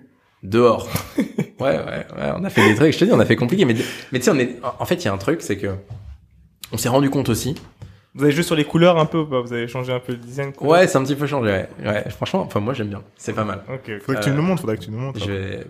Un je vais- disclosure Il va falloir des... télécharger aussi, hein. Ah, Euh, mais, mais, euh, attends, attends. déjà. moi, Non, non, non, non, non. Elle est, elle est pas, elle est pas encore sortie celle-ci. Non, non, j'ai la- l'ancienne. T'as l'ancienne. Ouais. Non, mais vous- je vais vous. Allez, je vais vous montrer la nouvelle juste après. Ah, regarde. Ouais. elle est là, elle il est a- là. je suis sûr qu'il l'a téléchargé juste avant pour pour faire son effet de scène. Non, non, je te jure. je rigole, je rigole, je rigole, je rigole, t'inquiète. Mais euh, non, non, euh, pour comparer un peu au monde, euh, parce que finalement, on est dans le monde de l'audio, on est obligé de comparer euh, avec les labels, parce que c'est ce que vous êtes en train de faire en vrai, tu Mhm. vois. Euh, sauf que c'est un autre nom. Donc, euh, Ah oui, c'est vrai, c'est pas, c'est un peu comme un label du coup. Alors c'est un- c'est comme si Spotify avait un label de musique en plus de d'avoir les musiques des autres. Ok. c'est ça, euh, et, complètement. C'est-à-dire que, vous- Spotify sauf- a racheté Universal et ça c'est Magellan. Ok. Donc juste un truc qui vaut 50 milliards. en, en gros, c'est ça, et c'est même, on va dire, que vous êtes en train de, de faire ce que Spotify veut faire. En fait, si Spotify avait un objectif, leur objectif, ce serait d'avoir un catalogue qui n'est qu'à eux, en réalité, Ouais. et, euh, et de foncer avec ça, en réalité, tu vois. J'imagine que ce serait plus simple économiquement pour eux de pas reverser des droits à, Mm. à plein de gens. Exactement. Et du coup, euh, euh, mais en même temps, le contenu qu'ils ont leur permet d'attirer le, le monde qu'ils ont, etc. Euh, donc ma question, c'était ouais, au niveau du contenu, sur le long terme, qu'est-ce qui va se passer? Parce que dans un premier temps, vous allez être créateur de contenu. Pour le moment, entre nous, créer du contenu, ça vous coûte très peu d'argent. Mhm. Euh, c'est pas C'est ça dit- qui est bon. c'est grave. C'est pas dit que. Ça Euh... nous en coûte pas mal, mais, mais alors, moins que dans la vidéo. Ok. Beaucoup moins, beaucoup, beaucoup moins que dans la vidéo. Mais quand tu te mets à faire du contenu qui va être payant pour les gens, ça Tu te veux la coûte. qualité. Bah, déjà, tout le monde est payé. Ah oui, Ah bah oui, oui. oui, oui, bien Oui, sûr. oui, ouais, C'est- ouais. Mais, Ah oui, mais pensez à tout ce que vous faites gratuitement pour votre podcast, Ouais. à tout ce que vos potes font pour vous aider gratuitement pour le podcast, et dites-vous, maintenant, chaque action, payer. il faut la payer. Ah oui. Ouais. Je Vrai. dis, je dis pas que ça coûte euh, 150 000 euros. Oui. Mais tout d'un coup, il y a un petit prix, et, Il y a Ça les- dépend de qui tu prends. et hein. puis à chaque, il y a chaque épisode. Et Mm. pour faire un programme, il faut plusieurs épisodes. Ouais. Mm. Puis ensuite, il faut quelqu'un qui fait le, fasse le visuel. Vous avez payé la personne qui a fait votre, euh, votre visuel? C'est moi. Donc, mais t'as pas été payé? Non. Non, non. Bon, voilà. Ah mais ouais, nous, ouais, il mais faut- chaque Il faut un programme, bon gars en plus. un ouais, c'est visuel. vrai. Ouais, mais, ça, mais, ça mais, commence mais à ça, faire. mais ça me fait même penser à un truc, du coup, ce que tu dis, Ouais, et c'est c'est vrai. c'est vraiment important, euh, c'est que, euh, c'est que je viens de l'oublier. God damn! C'est trop intéressant en plus. Euh, C'est que c'est un coup, c'est un coup là. Non, c'est, ah oui, oui, voilà, c'est ça. C'est que c'est un coût, mais aujourd'hui, en fait, même quand tu regardes sur le long terme, et tes investisseurs regardent sur le long terme, et vous faites vos calculs, tu sais que si tu compares à un Netflix, ça, c'est, le coût, il est zéro Ah comparé. oui, c'est dérisoire par rapport à Netflix. C'est ça. Et c'est là Pour où, pour le moment, tu vois. Mais euh, la force, c'est que, et ça va être tout le travail euh, que vous allez avoir euh, à faire, c'est la création du contenu doit être telle Mm. Que en écoutant ton podcast, t'as l'impression d'être euh, à Hawaï ou euh, tu vois ce que je veux dire ou pas? Ça, c'est des choses qu'on a pu apprendre sur la première version de Magellan. Parce qu'on faisait, à ce moment-là, on faisait de la fiction. Ouais. Parce qu'on a décidé de plus faire. Donc nous, on va plus faire de divertissement, on va plus faire de Il fiction. y aura plus de fiction. Non, Ah non, oui, c'est oui, vraiment ouais. que du développement personnel, que de l'épanouissement, que du que de que des contenus euh, par- parlés. Il n'y a pas de fiction, il n'y a pas de, de jeu d'acteur, il y a- c'est pas écrit euh, trop à l'avance, etc. Euh, mais on a appris à le faire. Donc on a appris à créer des ambiances. Donc en fait, comme on a fait le plus compliqué, Mm. c'est beaucoup plus simple pour nous de produire Ah, euh, des contenus qui sont moins recherchés en termes de sound design. C'est Mm. plus simple pour nous. Mais c'est aussi ça qu'on a appris à faire. On est Ouais. devenu un, en un an, dans la première année, on est devenu un des plus gros euh, producteurs de podcasts de France. En dehors évidemment des radios, parce que Mm. tout ce qu'ils font devient un podcast, Ouais. mais, mais de, de natifs. Mm. On est devenu un des plus gros en nombre de minutes et en nombre d'épisodes. Ah ouais. Dès la première année. Donc on sait ce que c'est que Mais bombardé quoi. industrialiser la Mm. production. Parce que il y a deux stratégies. Soit tu as une stratégie qui est d'être un artisan. Et donc un artisan, c'est par exemple ce que Gimlet a pu faire. Et c'est pas péjoratif, hein. Ouais. C'est chaque contenu doit être un niveau qui est exceptionnel. Mais donc t'en fais beaucoup moins. Ouais. Soit t'as une stratégie qui est plutôt d'être industriel. Et ça veut dire que tu dois avoir plus de contenu. Mais Gimlet avait une stratégie dans laquelle les contenus étaient gratuits. Donc Ouais. ils jouaient leur, crédi- leur crédibilité à chaque contenu. Euh, mais c'était gratuit. Là où nous, les gens doivent s'abonner. Donc il faut qu'ils en aient pour leur argent. Ouais. C'est-à-dire que le rythme des sorties, le nombre de sorties qu'on doit faire, il est un peu plus industriel qu'artisanal. Donc notre question, c'est comment on arrive à avoir un top niveau de qualité, mais on arrive à en sortir suffisamment pour que les gens restent chaque mois. Ouais. Parce que c'est ça la pression aussi. Ouais, c'est que les gens payent pour nos contenus. Donc s'ils payent, il faut que ce soit top niveau et qu'ils en aient pour leur argent. C'est comme. Netflix, un moment, enfin, ils, enfin, ils arrivent à, à créer du contenu euh, original, etc. Il y a toujours des, des, des nouveaux trucs, surtout que eux, en fait, ils rachètent beaucoup. Mais en fait, je pense que s'il y avait plus rien au bout d'un moment, les gens se diraient, bah, vas-y, bah, je me désabonne, tu vois. Complètement. Et Et, en fait, et- ouais. et nous, on a la même problématique. Donc, ça veut dire quand même qu'il faut qu'on qu'on monte le niveau de jeu, ce qui fait que c'est quand même des coûts qui sont importants, Ouais. euh, mais qui sont dérisoires par rapport à ce que coûte de faire la même chose dans le monde de la vidéo. Ça n'a Mm. rien à voir. Tu penses quoi, justement, de, de, dans le monde du, je parlais du podcast, mais de, de l'audio. Pendant le confinement, il y a eu 91 000 podcasts de créés. Tous ne resteront pas, mais en tout cas, ils les ont créés. Et euh, beaucoup de gens se demandent comment monétiser, euh, comment se faire de l'argent avec. Mm. Enfin, est-ce que tu penses que, par exemple, euh, le rachat là qui, qui a eu de Spotify, qui a racheté pour 100 millions Joe Rogan. Joe Rogan. Joe Rogan, est-ce que tu penses que ça a mis la lumière sur la valeur du contenu audio? Alors, ça- mais on sait déjà qu'il faisait quand même, faut le préciser, il faisait 35 millions par an. oui. Oui, oui, lui, lui, Euh, oui. je- C'est-à-dire qu'on n'a pas découvert euh, que lui, effectivement, était capable de gagner de l'argent parce qu'il le faisait. Ah, il faisait du Euh, le problème de la, monétis- la, pardon, le problème de la monétisation des contenus, c'est quand même un truc qui existe depuis toujours. C'était le sujet sur YouTube, Ouais. sur Twitch, Ouais. euh, sur les blogs, Maintenant sur Euh, Instagram, viennent sur de- Instagram, ils viennent de euh, mettre sur machin, sur Twitter, sur bidule, et donc dans le podcast c'est légitime. Mm. Déjà, je crois que la monétisation, elle vient à toi. Déjà. Ah, tu veux pas aller la chercher? En fait, je pense que naturellement, des gens vont vous proposer des choses À partir du moment où ça a de la valeur et que vous avez suffisamment d'écoute, les gens vont vous proposer. Au début, ça va peut-être pas être assez, Mm. mais au moment où les gens vont commencer à vous proposer, là, vous allez pouvoir voir comment avoir plus. Mm. Mais de toute façon, il n'y a pas 500 manières de, de monétiser. Euh, Est-ce que tu hum, veux faire de la publicité? Est-ce que tu veux rendre ton podcast payant? Est-ce que tu veux que les gens fassent des dons pour t'aider? Est-ce que tu veux faire des contenus pour les autres? Voilà. Donc après, Ouais. choisis ton combat. Mais mais chacun euh, peut faire à sa sauce. Et puis parfois, euh, Du coup, vous feriez du, du contenu pour des, des grosses boîtes? alors nous, nous, nous, nous, on est une société, euh, on produit que pour nous-mêmes. Mais, mais si, euh, imaginons, parce que L'Oréal il y a, demain. attends, attends, parce Euh, qu'il Il y y, a, a plein de boîtes qui nous ont contactés pour et des, des très très Ouais. gros noms qui nous ont proposé beaucoup d'argent pour en Et faire. Mais, mais moi, mon métier, c'est de faire une application et la meilleure expérience audio applicative au monde. Hum. Moi, mon métier, c'est pas de faire les, les podcasts pour des marques. genre marque blanche, ouais. Et chacun son taf. Ouais. Et, et, et on saurait même pas le faire. J'ai même pas les équipes pour le faire. Si je voulais faire ça, il faudrait d'autres équipes. Hum. Et c'est pas le même, euh, le même, le même travail. Et, et quand t'es dans une startup, quand tu crées une startup, tu dois être hyper focus. Hum. Parce que les gens qui investissent, ils investissent sur aussi une théorie. Alors tu peux la changer, hein, la thèse d'investissement. Ouais. Donc c'était euh, le gratuit et le payant. Maintenant c'est que le payant, mais ils ont été, euh, dans tous les cas, le payant a toujours été, a fait partie de Mhm. notre thèse.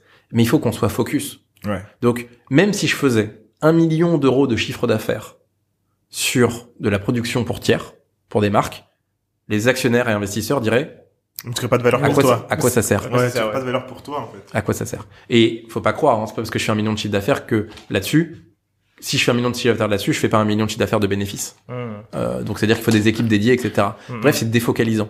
Une start-up, c'est tu es moins, mais tu vas être tellement focalisé sur un truc que tu vas dépasser des gens qui sont beaucoup plus gros mais qui font plein de trucs. Ouais, ouais. Et ça, c'est important. Hum. C'est hyper important.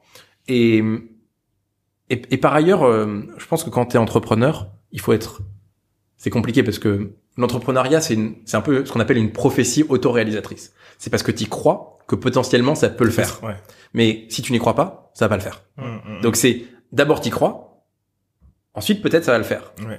Rarement l'inverse. Hein. Ouais. Donc donc c'est une prophétie autoréalisatrice, mais ça va te pousser à être très convaincant pour euh, trouver les premiers collaborateurs qui vont accepter de te rejoindre, euh, trouver euh, les premiers actionnaires qui vont te faire confiance, trouver euh, même des associés, trouver des clients, trouver des premiers utilisateurs, tout ça, ça nécessite une espèce de d'énergie, un peu comme dans les mangas, le ki, quoi. Il faut Ouais, grave. il faut que tu re- que tu dégages un truc, ce qui veut dire de la confiance en soi ou de la fausse confiance en soi, Hum. parce que c'est un peu du théâtre quand même. Hein. Mais tu ne sais toujours pas si c'est si c'est ce qu'il faut. Donc il faut à la fois être dégager une énergie qui convainc les gens, mais en même temps, il faut garder le recul pour s'assurer que tu pars pas dans la mauvaise direction. Et c'est Mhm. ça le plus difficile, Mhm. parce qu'il y a plein de gens qui se perdent. Soit t'as tellement de recul que t'es plus dedans, soit t'es tellement dedans que t'as plus de recul. Et ça, c'est un des pièges de euh, l'entrepreneuriat. Et ça, c'est un des trucs que j'ai pu apprendre et qui est hyper, hyper difficile. Et t'as plein de solutions pour régler ça. Avoir des mentors Mhm. qui t'aident. Avoir des gens qui, qui, qui te donnent dans certains moments des points de critique ou des points de recul. Toi-même, activer des gens que tu connais, qui sont bons dans un domaine pour t'aider à prendre du recul. Avoir des gens avec lesquels tu travailles qui sont eux beaucoup plus opérationnels que toi pour que toi tu joues aussi sur le fait d'avoir plus de recul pour les aider, etc., etc. Mhm. Mais c'est hyper important parce que le fléau de l'entrepreneuriat, c'est l'entreprise zombie, Ouais. l'entreprise mort-vivante. Hum. Ça, Walking Dead. exactement. Mhm. Pourquoi le pro- pourquoi l'entreprise mort-vivante, c'est un gros problème? Parce que en fonction de ta bonne humeur ou de ta mauvaise humeur du jour, soit elle est plus vivante que morte, soit elle est plus morte que vivante. Vivante, ouais. Mais dans les deux cas, tu prends jamais de décision. Hum. Ouais, ouais. Parce qu'elle est juste suffisamment vivante pour que tu dises non, c'est pas mort. Ou elle sera toujours un peu trop morte pour être le truc qui décolle. Ouais, ouais, donc, a- dans tous il y a les pas cas, de perspective en fait. C'est foutu Ouais. parce que t'es bloqué. Pour moi, dès que t'es t'as un doute sur le côté un peu mort-vivant, il faut changer, il faut pivoter, Mhm. il faut trouver un truc parce que c'est c'est- il faut que ça il faut soit que ça meure, soit que ça vive. Ouais, tu peux tu peux pas rester 7 ans avoir un truc qui vivote. Mhm. Et et si les gens croient pas que c'est vivant, c'est-à-dire que ça l'est C'est pas. dead, Ouais, ouais. Il y a un moment, faut, Ouais. faut se rendre compte de choses. Mais ça, l'entreprise mort-vivante, c'est hyper, hyper risqué euh, parce que tu, tu te, tu te mens à toi-même. Tu, te- tu es piégé dans une entreprise qui est la tienne. T'y crois à fond parce que c'est à toi et que t'as fait plein de choses et que et que et que t'y crois et c'est normal et c'est sain d'y croire. Mais est-ce que c'est pas le fait que t'y crois qui fait que ça tient encore Hum. Et là, on arrive à un point qui est hyper compliqué. parce que il y a plein d'histoires de gens qui ont cru, qui ont continué et qui ont réussi in fine à trouver quelque chose. Hmm. Mais pour combien Ouais, qui ont cru et qui ont passé 15 ans et qui ont investi l'argent de toute leur famille et ça crée des drames et c'est compliqué. Donc Mm. c'est pour ça que moi je crois qu'il faut foncer parce que c'est le meilleur moyen de savoir ce qu'il faut faire. Mais voilà, le Wind, pivot, Magellan 1, euh, Magellan 2 presque, pivot. Mais parce qu'on a aussi grandi, on a appris, on s'est fait confiance. appris, ouais. On s'est fait confiance. Il y a, il Qu'est-ce y que a, ça signifie pour toi Excuse-moi. Qu'est-ce que ça signifie euh, pour Bah, attends, le... attends, avant celle-là, alors, je juste, Di- euh, c'est pas Deezer qui avait eu un truc comme ça? Genre, ils avaient, euh, levé, levé. À un moment, ils, ils étaient dans une période euh, très compliquée, euh, pendant un moment, et après, ils ont relevé. Du coup, j'ai lu dans la presse, ils sont redevenus une licorne ou un truc comme ça. Mais, mais ils ont eu un moment de galère. Bah, non, en gros, c'est normalement Deezer aurait dû, aurait dû être le Spotify. Ouais, un truc Mais comme ils ça. ont mal géré. En fait, là où euh, ils sont restés en France, ils sont restés en France trop longtemps au lieu de partir. Et Spotify, ils sont partis direct euh, au State. C'est c'est un- une des grandes difficultés en France, c'est que hum, la France c'est un marché qui est à la fois trop grand et trop petit. Mm. Donc c'est trop grand pour te dire comme la Suède. Bah non, de toute façon on va vite aller aux US ou vite aller en Angleterre parce que la France c'est c'est un- c'est même pas un marché. Mm, mm. Franchement, t'es une boîte suédoise dans la musique, Ouais, tu, tu- sais que tu vas partir. Là, tu Bah pars. Mais dès le premier jour, Bah ton app, ton app elle est pensée en anglais, etc. Et etc. de toute façon, tout, même tous les investisseurs. Même les Allemands, hein. C'est, Ouais. c'est impensable. Même les Allemands et tout. Là c'est culturel presque. Ouais, c'est ouais, culturel. culturel. Alors qu'en France, tu veux d'abord être bon en France, mais il faut tellement de temps pour être bon en France Ouais. que ça te mène et la France est tellement culturellement particulière que ça te mène dans une direction qui est pas forcément celle qui est internationalisable. Mm. Et donc c'est arrivé plein de fois, Dailymotion YouTube, euh, Deezer, euh, Spotify, c'est que forcément, euh, en fonction de là d'où tu pars, Ouais. tu as euh, des particularités. Et la France a des particularités. C'est un pays incroyable pour plein de trucs, mais c'est aussi à la fois un marché qui est complexe à gérer. Moi, je pense aussi, c'est parce que, euh, désolé de t'avoir coupé, euh, c'est aussi parce que l'accompagnement euh, en France, euh, on va prendre l'exemple de Dailymotion, n'est pas assez incentivé sur le bon bah les mecs, vous avez fait un truc super cool, bougez avec. Toi, c'est l'investisseur veut et j'ai entendu tellement de fois que Garder le mec le reste à côté et tu sais quoi, lancer la France, rester juste là pour le moment, sauf qu'en fait on sait que un an ça se transforme en quatre ans, tu vois. Mm.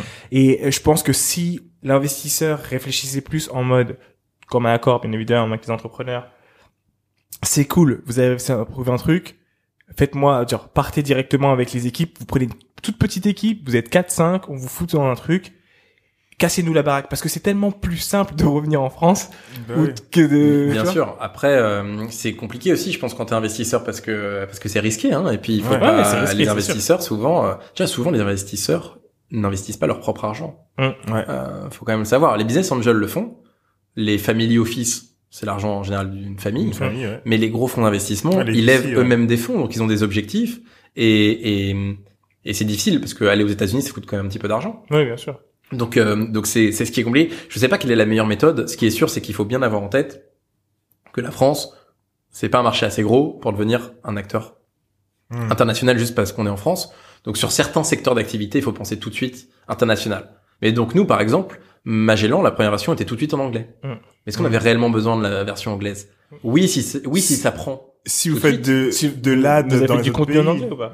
Oh, il y avait quelques contenus en anglais et puis on Si apprenait, a- on apprenait aussi des retours. Mm. Et puis on s'est dit aussi, euh, au moins maintenant c'est fait et comme ça si on veut accélérer euh, plus tard, voilà. Mais c'est c'est aussi des choix. Donc il y a plein de choix Mm. qu'on fait et qu'on doit faire à certains moments et qui font que c'est compliqué. Mais ce qui est sûr, c'est qu'il faut trouver des actionnaires et des investisseurs qui sont alignés avec la vision que tu en as. C'est pour ça qu'il faut, à mon sens, être hyper sincère euh, avec euh, les personnes qui peuvent investir. Mm. Parce que le, le pire, c'est peut-être d'être bloqué par ces investisseurs parce qu'on se comprend pas. Mm. Et c'est normal. Ah ouais. Et tout le monde n'est pas fait pour avoir une histoire à euh, 100 millions d'investis et où on prend tous les risques. Oui, et, oui. et si on gagne, on gagne énormément, mais si on perd, on perd tout.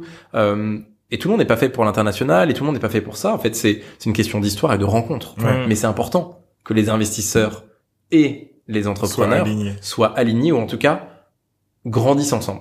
Mm. Et c'est pas si simple, je pense. Alors, nous, on croit que c'est un avantage d'avoir des contenus en langue française pour d'autres pays. Mhm. Mais ce qu'on ne sait pas encore, et ce qu'il faut qu'on arrive à, à- à définir, c'est si culturellement, parce que c'est bien beau de parler français, mais on, on parle pas tous exactement le, Le même même français, français, ouais. et on n'est pas touché par les mêmes histoires. Donc, Est-ce que les histoires qu'on peut créer en France Ah. peuvent toucher Mm. plus plus loin? Je pense que on peut dire, sans prendre trop de risques, que pour la Belgique et le Luxembourg, le Luxembourg et la Suisse francophone, c'est quasiment sûr, parce que déjà ils regardent il y a les mêmes chaînes de télé sur une Ouais. partie des- de ces territoires-ci. Donc je pense qu'il y a une proximité. Sur certains territoires africains, je pense que déjà c'est moins le cas Ouais. et qu'il faut quand même Créer en mode local. Ouais, et puis avoir, et puis aussi, enfin, il faut respecter les cultures. Enfin, c'est Mm, pas la même culture. C'est pas parce que tu parles français euh, en Côte d'Ivoire Mm, ou au Sénégal Mm. que tu as envie d'écouter. Euh, je veux citer personne négative, euh, Euro- Europe 1 ou RTL ou ouais. Radio France, et je Ouais. cite tout le monde comme Mm. ça. Euh, et d'ailleurs, la radio euh, euh, RFI, qui est une radio qui est très forte à l'international en langue française, ils ont des contenus locaux. Pourquoi. Parce que les histoires euh, euh, ne touchent pas les gens de la même manière, et, c'est normal. Mm, mm. Donc ça, il faut le prouver encore. Et le Québec, euh, de la même manière, euh, il faut voir si si c'est si c'est possible. On avait testé de, de faire écouter à des Français des, des contenus québécois. Mhm. C'était pas si simple. Ouais. Parce que les Ouais. gens avaient du mal à, À comprendre. à passer au-delà de l'accent. Ouais, Ouais. Tu vois, l'accent, pareil, Ouais, c'est un sujet. Hein. Eh, ça, ça joue et je pense que de toute façon, même pour la Suisse ou la Belgique, avoir quelqu'un qui va te parler de la rue d'à côté, qui va être capable de te mentionner Local. le truc, qui va pouvoir te donner le petit slang, qui sait que ah je, suis- je suis en Belgique encore, tu vois, alors que c'est vous qui créez le contenu, c'est magique. Ça, ça, peut- ça, je pense que ça a beaucoup de valeur. L'avantage, c'est que nous, comme on est plus, on fait, on fait pas de news, et on fait Mm. pas de fiction Mm. sur le développement personnel, l'épanouissement, euh, euh, tout ça, on peut quand même avoir une trajectoire Ah, oui. et une ligne euh, qui est plus proche, je pense. Ouais, ouais. Je pense qu'il y a moins de, il y a de la diversité. Ouais. Mais il y a y a- moins besoin. En tout cas, il y a des sujets qui sont communs et qui peuvent faciliter les choses. Donc, je pense que ça peut faciliter parce que t'as pas à recréer tous les contenus. Ouais. Dans, Ah, la, c'est vrai, dans ça. la news, tu dois recréer tous les contenus. mm. Ouais. Et dans la fiction, je pense qu'il faut en recréer beaucoup. Moi aussi. Euh, donc, euh, donc ça, là, c'est peut-être notre chance, mais encore faut-il qu'on le prouve. Ouais, c'est et, ça. et En fait, c'est le marché qui te, qui, qui te dira, il y, a- il y a le gut feeling, Ah, mais bah, aussi ce que les clients vont dire. c'est sur le terrain. Hein. A un Ouais. moment, euh, Euh, je vais te demander aussi, donc du coup, pour toi, qu'est-ce que représente euh, le move de Spotify, donc avec le rachat de Joe Rogan, son podcast, pour le monde du podcast en général? Je pense que, alors déjà, c'est génial parce que ça montre qu'ils sont sérieux et qu'ils Mm. y croient. C'est important Mhm. parce que ils sont ceux qui donnent le rythme avec Audible. Peut-on rappeler le deal euh, Donc 100 mi- a priori c'est 100 millions, donc évidemment les détails je Ouais. connais pas, hein, mais 100 millions pour plusieurs années d'exclusivité, Ouais. des nouveaux programmes de Joe Rogan Et des anciens. et des anciens. Joe Rogan qui était euh, un sportif MMA à un moment, Ouais, sportif MMA, euh, podcaster, acteur. acteur. euh, C'est le, le plus gros podcasteur américain Ouais. en termes de euh, volume. Et euh, Spotify a fait 5 milliards d'euros sur l'annonce. ouais, juste Ouais, sur l'annonce en bourse, euh, ouais. en bourse. Donc, euh, donc plutôt rentable déjà. Ouais. Mais je trouve que déjà c'est rassurant de voir ça- que, euh, que en tout cas ils sont sérieux dans l'affaire. Après Ouais. ça peut être inquiétant aussi de se dire est-ce qu'ils vont pas faire euh, une OPA, est-ce qu'ils vont pas Ouais. prendre le contrôle sur tout? Bon, je, je pense pas que ce soit dans l'intérêt de tout le monde non plus, mais bon après euh, c'est le truc c'est que c'est le business hein, Ouais. et, et c'est ça qui va être compliqué. Mais il y a tellement de créateurs, on va dire indépendants, que quand même euh, dans tous les cas, euh, si les créateurs sont toujours là, enfin c'est pas parce qu'il y a il y a quelqu'un qui va euh. aller chez Netflix que ça empêche les gens sur YouTube de faire leurs vidéos. Bien Mhm. sûr. Donc je pense que, en tout cas, je suis pas trop inquiet là-dessus, mais quand même, Mhm. voilà, ils prennent le lead. Ouais. Ensuite, je pense que il y a un côté qui est très positif, c'est que ça donne de la valeur au contenu. C'est-à-dire que les créateurs de contenu peuvent aussi se dire que ça peut toucher leur côté un peu business, Mhm. de se dire ce que je crée, ça a une valeur.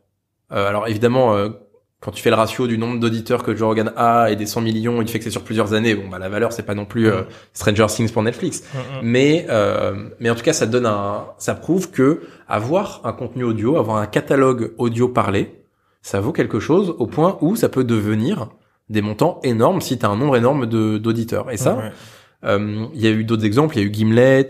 euh, Il y a eu. Gimlet, tu sais pour combien ils sont fait racheter? Je connais, pas. je me souviens plus des, des détails, mais il y a eu plusieurs rachats, Mhm. principalement par Spotify.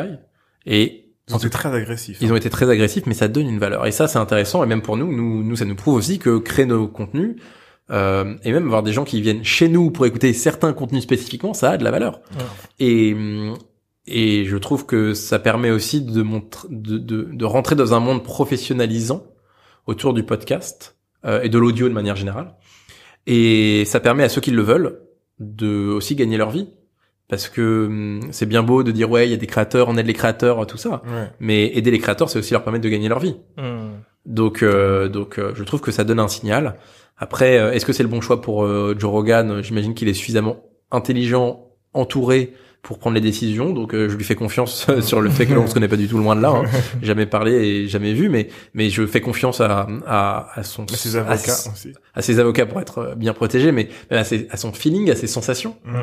Euh, et puis peut-être qu'il est fatigué aussi. Enfin, il y a un moment, enfin, il y a plein de choses qui peuvent se passer dans la vie d'un, je vais dire d'un entrepreneur, mais Ouais. et d'un créateur. Donc euh, pourquoi il fait ça? Bah, Parce que aussi, euh, c'est dire non à 100 millions. Enfin, Ouais. Ah, c'est dur. Mais après, tu, ça se trouve, il a, il a réfléchi, il s'est dit, attends, moi, je suis très bien chez YouTube. Vas-y, je vais essayer de négocier avec YouTube. Vous êtes prêt à aligner autant? Non? Bah, vas-y, je pars chez eux. Après, il y a le truc, on parlait d'années. On parle de 35 millions. Le truc, lui, il fait, Non, c'est lui, 100 millions. lui, il dit, il fait 35 millions par an. Ouais. Euh, c'est 100 millions en tout. Tu fais le calcul, tu sais qu'il va pas faire plus de 3 ans, à peu près.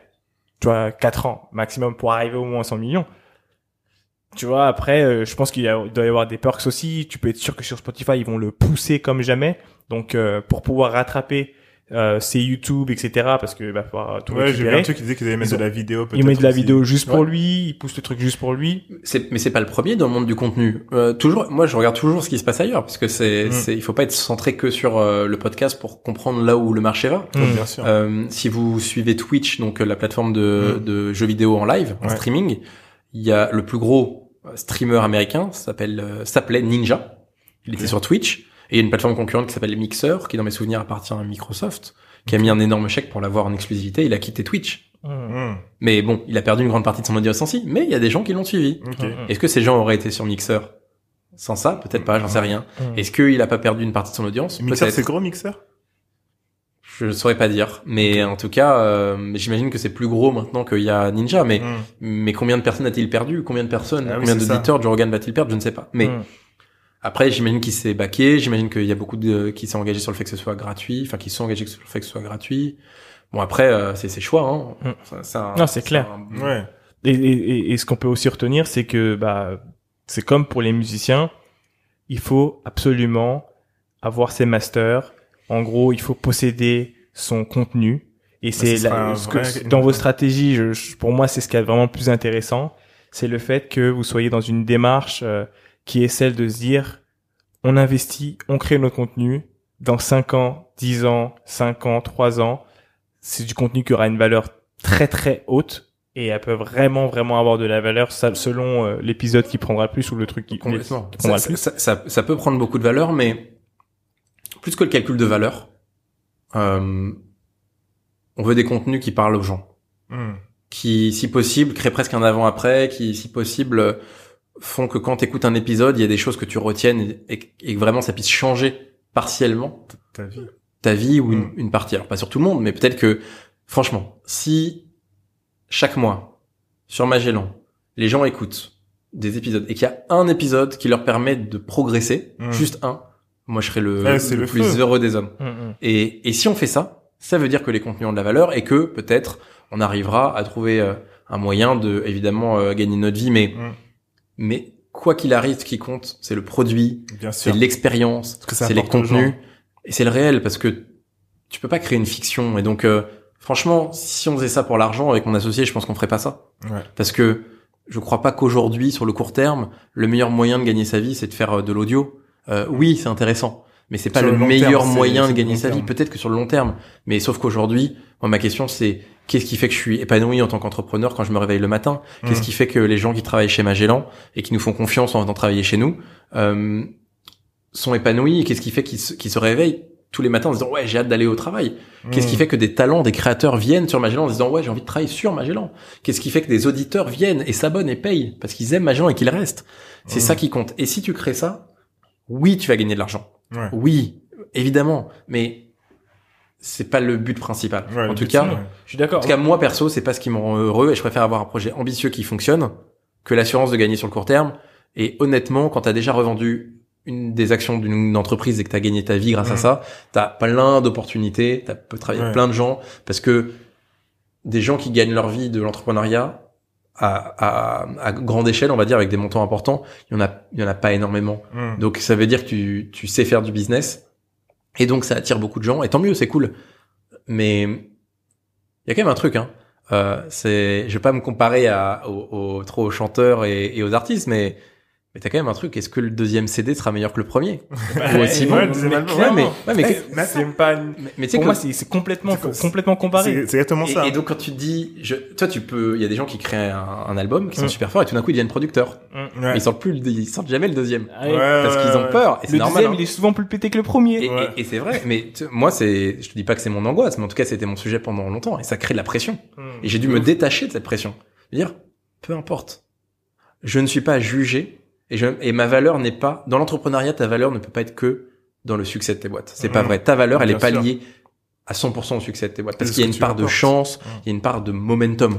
Le momentum, c'est le fait de créer la bonne boîte au bon moment avec les bonnes personnes et qu'il y a un truc qui se passe. Ouais. Ça, c'est le momentum.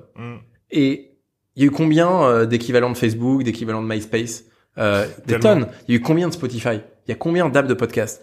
Tout le monde ne sera pas le grand gagnant ou la grande gagnante, Mm. mais c'est pour ça qu'il faut euh, se détacher de ça et se dire que quoi qu'il arrive, si tu crées quelque chose de particulier pour quelqu'un, au point que cette personne puisse payer pour avoir ça, Mm. dans tous les cas, d'une manière ou d'une autre, tu gagneras ta vie. Mais il faut pas prendre le chose- les choses à l'envers. Mm. Sinon, tu fais, sinon tu, tu, tu te lances pas dans un truc aussi risqué et aussi impalpable Mhm. que Magellan, parce que c'est pas écrit que ça va fonctionner. Et ça peut d'ailleurs, peut-être qu'on va fermer un jour. Tout n'est pas écrit. Au vous aurez essayé. Et j'ai une dernière question pour toi. Le contenu que vous allez retirer, est-ce que vous allez le laisser disponible pour des gens? Vous allez vraiment tout enlever Alors, comme justement, ce ne sont pas nos contenus, c'est toute cette partie de podcast agrégé gratuit. Non, non, non, mais je parle de, de, de tout le contenu que vous avez créé en interne. Ah, et que et qui ne serait pas dans la nouvelle ligne euh, Ouais. contenu. Pour l'instant, on a décidé de le garder une fois de plus. Simple, focus. Mm. Ça veut pas dire qu'on n'en fera rien. Ça veut pas dire que ça a plus de valeur. C'est une valeur incroyable. Bien sûr. Et certains sont vraiment des gros succès. Mais il faut savoir prendre des décisions et prendre Ouais, des non, angles. Et, obligé. c'est- et, et, et donc il y a des fictions qu'on a créées qui ont bien marché, bien fonctionné. On les met pas. Peut-être qu'on en fera quelque chose un jour. Peut-être que ils iront sur Spotify. euh, peut-être qu'ils iront sur Audible. Peut-être qu'ils seront sur Apple Podcast. Ou peut-être que on va les garder tranquillement dans nos cartons et qu'un jour on les ressortira. Mm. En tout cas, ils ne correspondent pas à notre promesse qui est d'aider les gens à progresser. Donc, Mm. ils n'ont pas leur place pour l'instant sur Magellan, et mais ça ne veut pas dire qu'ils n'ont pas leur place quelque part. Mm. Juste, Vous gardez ça dans, dans les cartons, quoi. imaginons que tu 10 heures euh, par jour. Mhm. Sur quoi tu les mets? Sur le fait de créer des programmes qui sont dans ta promesse, donc dans la progression, dans l'épanouissement, dans le fait de t'aligner avec toi-même, ou tu vas passer 8 heures sur ça et 2 heures sur le fait de trouver une place pour les fictions qui sont plus euh, qui sont plus sur l'app. Ouais, Bah moi je me mets 10 heures sur euh, sur la nouvelle euh, ouais, sur la grave. nouvelle mouture parce que c'est le plus important. Et je sais que je trouverai les deux heures plus tard. Ouais, ouais. Dernière question pour moi. Comment vous avez trouvé le nom Magellan? Oh, c'est c'est une histoire assez drôle. C'est Mathieu, mon associé, qui est à un dîner. Donc il est à un dîner avec des hum, avec des des amis du monde de la pub. Il raconte le, il pitch Magellan. Mhm. Et il y a quelqu'un qui lui dit, euh, et je crois que c'était un anglo-saxon, you should name it Magellan ou. Magellan. Euh, mais euh, ensuite on a regardé comment on pouvait l'écrire parce que c'était pas disponible. Ok. Magellan, Mais- ça veut dire quoi? En fait, ça vient du, du de l'explorateur. Magellan. Ah, euh, qui, est, qui est un peu comme Christophe Colomb a exploré euh, euh, le monde pour Mhm. découvrir le monde et comme on était à fond sur le côté découverte et, Ah oui. et apprentissage et, et bah ça matchait bien mais ça s'écrit M A G E 2 L A N et c'était pas dispo il y avait pas le point .com c'était pas possible. Donc on a trouvé une autre écriture. Ok. euh, et c'est comme ça que Magellan euh, est né. Euh, mais c'est en fait un coup de chance. Mais c'est un coup de chance initié par mon associé. C'est s'il n'avait pas été à ce dîner et s'il n'avait pas raconté l'histoire s'il n'avait pas osé partager. Peut-être que Magellan ne s'appellerait pas Magellan. Et, et donc, euh, je trouve que c'est un beau. euh, Enfin, c'est vraiment la preuve que C'est un les nom choses- qui est fort. les, je cho- trouve. les choses viennent de partout. Hum. Et ça, je trouve que c'est un truc à retenir, quoi. Enfin, moi, Ouais, c'est. grave. Je, me- quand je repense à tout, à Wind, à ce que j'ai fait entre temps, à Magellan, même à, même à l'événementiel, même au, au- à la plateforme pour euh, pour regarder des animés. Fil conducteur, c'est de kiffer en fait, Euh, honnêtement. Hein. Et c'est c'est le côté aventure. Ouais. Si vous voyez, à chaque fois, c'est des choses qui sont euh, peut-être moins l'événementiel, mais tous les autres, c'est des choses sur lesquelles t'as peu de chances de gagner. Ouais. Je crois que j'aime bien ça. Et, et, et je regarde beaucoup les documentaires sur les sportifs. Ouais. Donc bon, Netflix, il y en a des tonnes. Hein, donc euh, D'ailleurs, tout à l'heure, tu parlais, euh, tu disais que les entrepreneurs étaient des sportifs. Tu te considères comme un sportif? Ouais, complètement. Hum. Euh, je m'entraîne Les gens euh, ne se rendent pas compte du nombre de choses que je peux euh, que je peux faire. J'ai taffé toutes les vidéos de Ted Sarandos de Netflix pour savoir comment le mec pense sa stratégie contenu, pourquoi il pense comme ci comme ça. J'ai lu le bouquin, tous les bouquins sur Netflix Mhm. pour comprendre c'est quoi, quelle est la vraie histoire. Et donc j'essaye de gratter, comprendre quels ont été les moments où ils ont dû faire des choix comme Ouais. nous, et et et et, et d'apprendre, d'apprendre, d'apprendre. Ça c'est hyper important. Ensuite, j'aide énormément d'entrepreneurs. Euh, je suis même dans une association Willa qui aide les femmes euh, entrepreneurs pour essayer d'avoir plus de mixité. Ok. Donc moi j'ai un gros truc sur le fait qu'il y ait plus de mixité dans la dans l'innovation, dans la tech et dans l'entrepreneuriat. Il y a deux pans qui me, enfin il y a trois pans qui me semblent importants. Le premier c'est qu'il y ait une meilleure diversité homme-femme. ok. Le second c'est qu'il y ait une meilleure diversité d'origine sociale. Parce que quand même le cliché c'est un homme blanc parisien. hein. Ouais, ouais. Si possible, qui dont les parents ont suffisamment d'argent pour non pas financer la boîte, mais mais donner un petit peu de thunes euh, aux enfants pour que ils aient pas besoin de gagner leur vie tout de suite. Ouais. Ouais, quand même. Euh, moi, c'est mon coloc qui m'avançait euh, tous les mois euh, mon loyer euh, parce que euh, c'était un peu compliqué les, les, les, les fins de mois, mais mais mais voilà, on trouve des solutions. Mais quand tu viens pas d'une famille qui a de l'argent, c'est compliqué. Et le troisième, c'est aussi pour toutes les personnes qui ont un handicap, Mhm. quel qu'il soit. Voilà, donc tout ça, c'est un sujet qui, à mon sens, est hyper important et qui qui fait que j'aide beaucoup de gens. Et je considère que ça fait partie de mon entraînement. Pourquoi? Parce que je suis Mhm. confronté à plein de marchés, à à à, à plein de de conceptions de l'entrepreneuriat différents, à plein de modèles. Je ne crois pas qu'il y ait que le modèle startup où tu lèves beaucoup, tu paies, tu investis énormément et peut-être que ça va fonctionner. Et, et ça, ça fait partie de l'entraînement. Donc j'ai pas fait, par exemple, dans ma vie, j'ai pas fait juste les les 10 decks euh, ou euh, business plans qui ont permis à mes sociétés de lever des fonds. Mhm. J'en ai peut-être, j'ai peut-être travaillé sur 30 à 50 en fait, Ouais. pour d'autres gens, soit payés, soit rémunérés, soit pas rémunérés. Mais pour moi, ça fait partie de l'entraînement Bien sûr. parce que j'en ai fait beaucoup, beaucoup, beaucoup. Et c'est comme Michael Jordan, c'est le fait qu'il ait fait des tonnes de lancers francs qui fait que tout d'un coup il y a un geste. Et ben c'est pareil dans les business plans, avoir un équilibre de vie, travailler, taffer sa, son son équilibre psychologique, Mhm. parce que comme on l'a dit, les, il faut dégager une énergie, un qui, dégager un truc qui fait que les gens viennent à toi ou euh, ou ont envie de- de travailler ou de faire des choses avec toi. Et pour ça, il faut être, se sentir bien, parce que si t'es pas bien, euh, tu peux pas faire ça. Et il faut pas tomber dans ce piège. Donc il faut avoir des barrières de recul. Mm. Et ça, c'est aussi un équilibre psychologique, de savoir prendre du recul. Se forcer à ne pas tout le temps travailler. Euh, prendre du temps pour soi. Bien manger. Faire du sport. Et évidemment, c'est pas exactement la- le même entraînement ou la même vie qu'un athlète. Mais quand je regarde euh, rigueur, le documentaire Rigueur, quand je, je regarde les documentaires sur la Formule 1 sur Netflix, Mm. Sur euh, The Last Dance de Michael Jordan, sur euh, euh, les joueurs euh, du e-sport, parce Mm. que je regarde beaucoup ça. Euh, quand je vois des documentaires sur la vie des artistes, des DJ, franchement, pour moi, il y a énormément de points communs. Grave. C'est pas la même manière de s'entraîner, de se préparer psychologiquement ou de s'affûter physiquement. Mais dans tous les cas, le point commun de tous ces gens-ci, c'est qu'ils ont trouvé un équilibre et qu'ils progressent Mm. et qu'ils grandissent et qu'ils investissent sur eux. Parce qu'investir sur soi, c'est investir dans sa boîte et hum, je pense que c'est hyper important. Ça veut pas dire que si tu fais ça, tu vas réussir. Mais ta probabilité de réussir, Réussir. elle est plus grande quand dans ta tête t'es bien, quand dans ton corps t'es bien, quand t'es à l'aise, mais que t'es pas non plus dans une fiction où tu racontes n'importe quoi juste pour faire venir les gens. Bref, quand t'es épanoui en fait. Ouh là là là là, phrase de fin, monsieur. Oh là là. Mic drop. Bah merci beaucoup. Alors pour pour la ta, la dernière question qui n'est pas une question, c'est où est-ce qu'on peut te retrouver? Donne-nous un peu les, les outlets pour trouver Magellan, etc. Alors Magellan, vous pouvez le télécharger sur euh, l'App Store ou euh, le, le store Android donc de, de Google. Mhm. Euh, la nouvelle version, c'est à partir du 7 juillet, donc donc téléchargez-la bien sûr, et puis n'hésitez pas à faire des, des feedbacks. Toujours, essayons de rester euh, positif parce que euh, le but c'est pas d'allumer les gens et de mettre des euh, des, des étoiles. D'ailleurs, que ce soit sur les podcasts ou que ce soit sur les réseaux Mhm. sociaux, c'est trop bien d'avoir des feedbacks, mais il faut toujours être constructif et c'est beaucoup Ouais. plus sympa. Et ne pas hésiter aussi mettre, à, mettre des messages sympas parce qu'on se rend compte que les Mhm. gens ont plutôt tendance à t'écrire pour dire que c'est nul ce que tu fais, plus que de te dire au fait j'ai kiffé. Mhm. Donc ça fait toujours plaisir, mais en tout cas, téléchargez sur l'App Store et sur le store Android. Et puis pour moi en perso, euh, Arthur Perticose, Instagram. LinkedIn. J'ai remis un compte Twitter, Ok. euh, donc n'hésitez pas. Et, et vraiment, j'essaye de répondre au maximum de gens. Parfois, je peux pas toujours, mais Mhm. j'essaye d'aider un maximum de gens parce que c'est important, parce que moi on m'a aidé et, et que j'ai envie de rendre ça.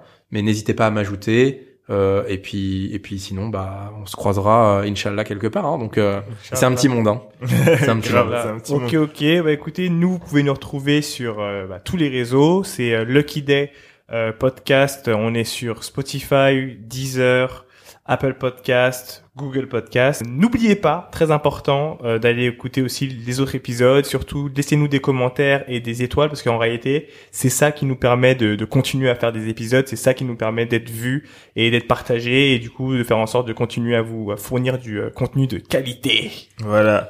Merci beaucoup. On se retrouve la prochaine fois pour un nouvel épisode. Ciao. Salut.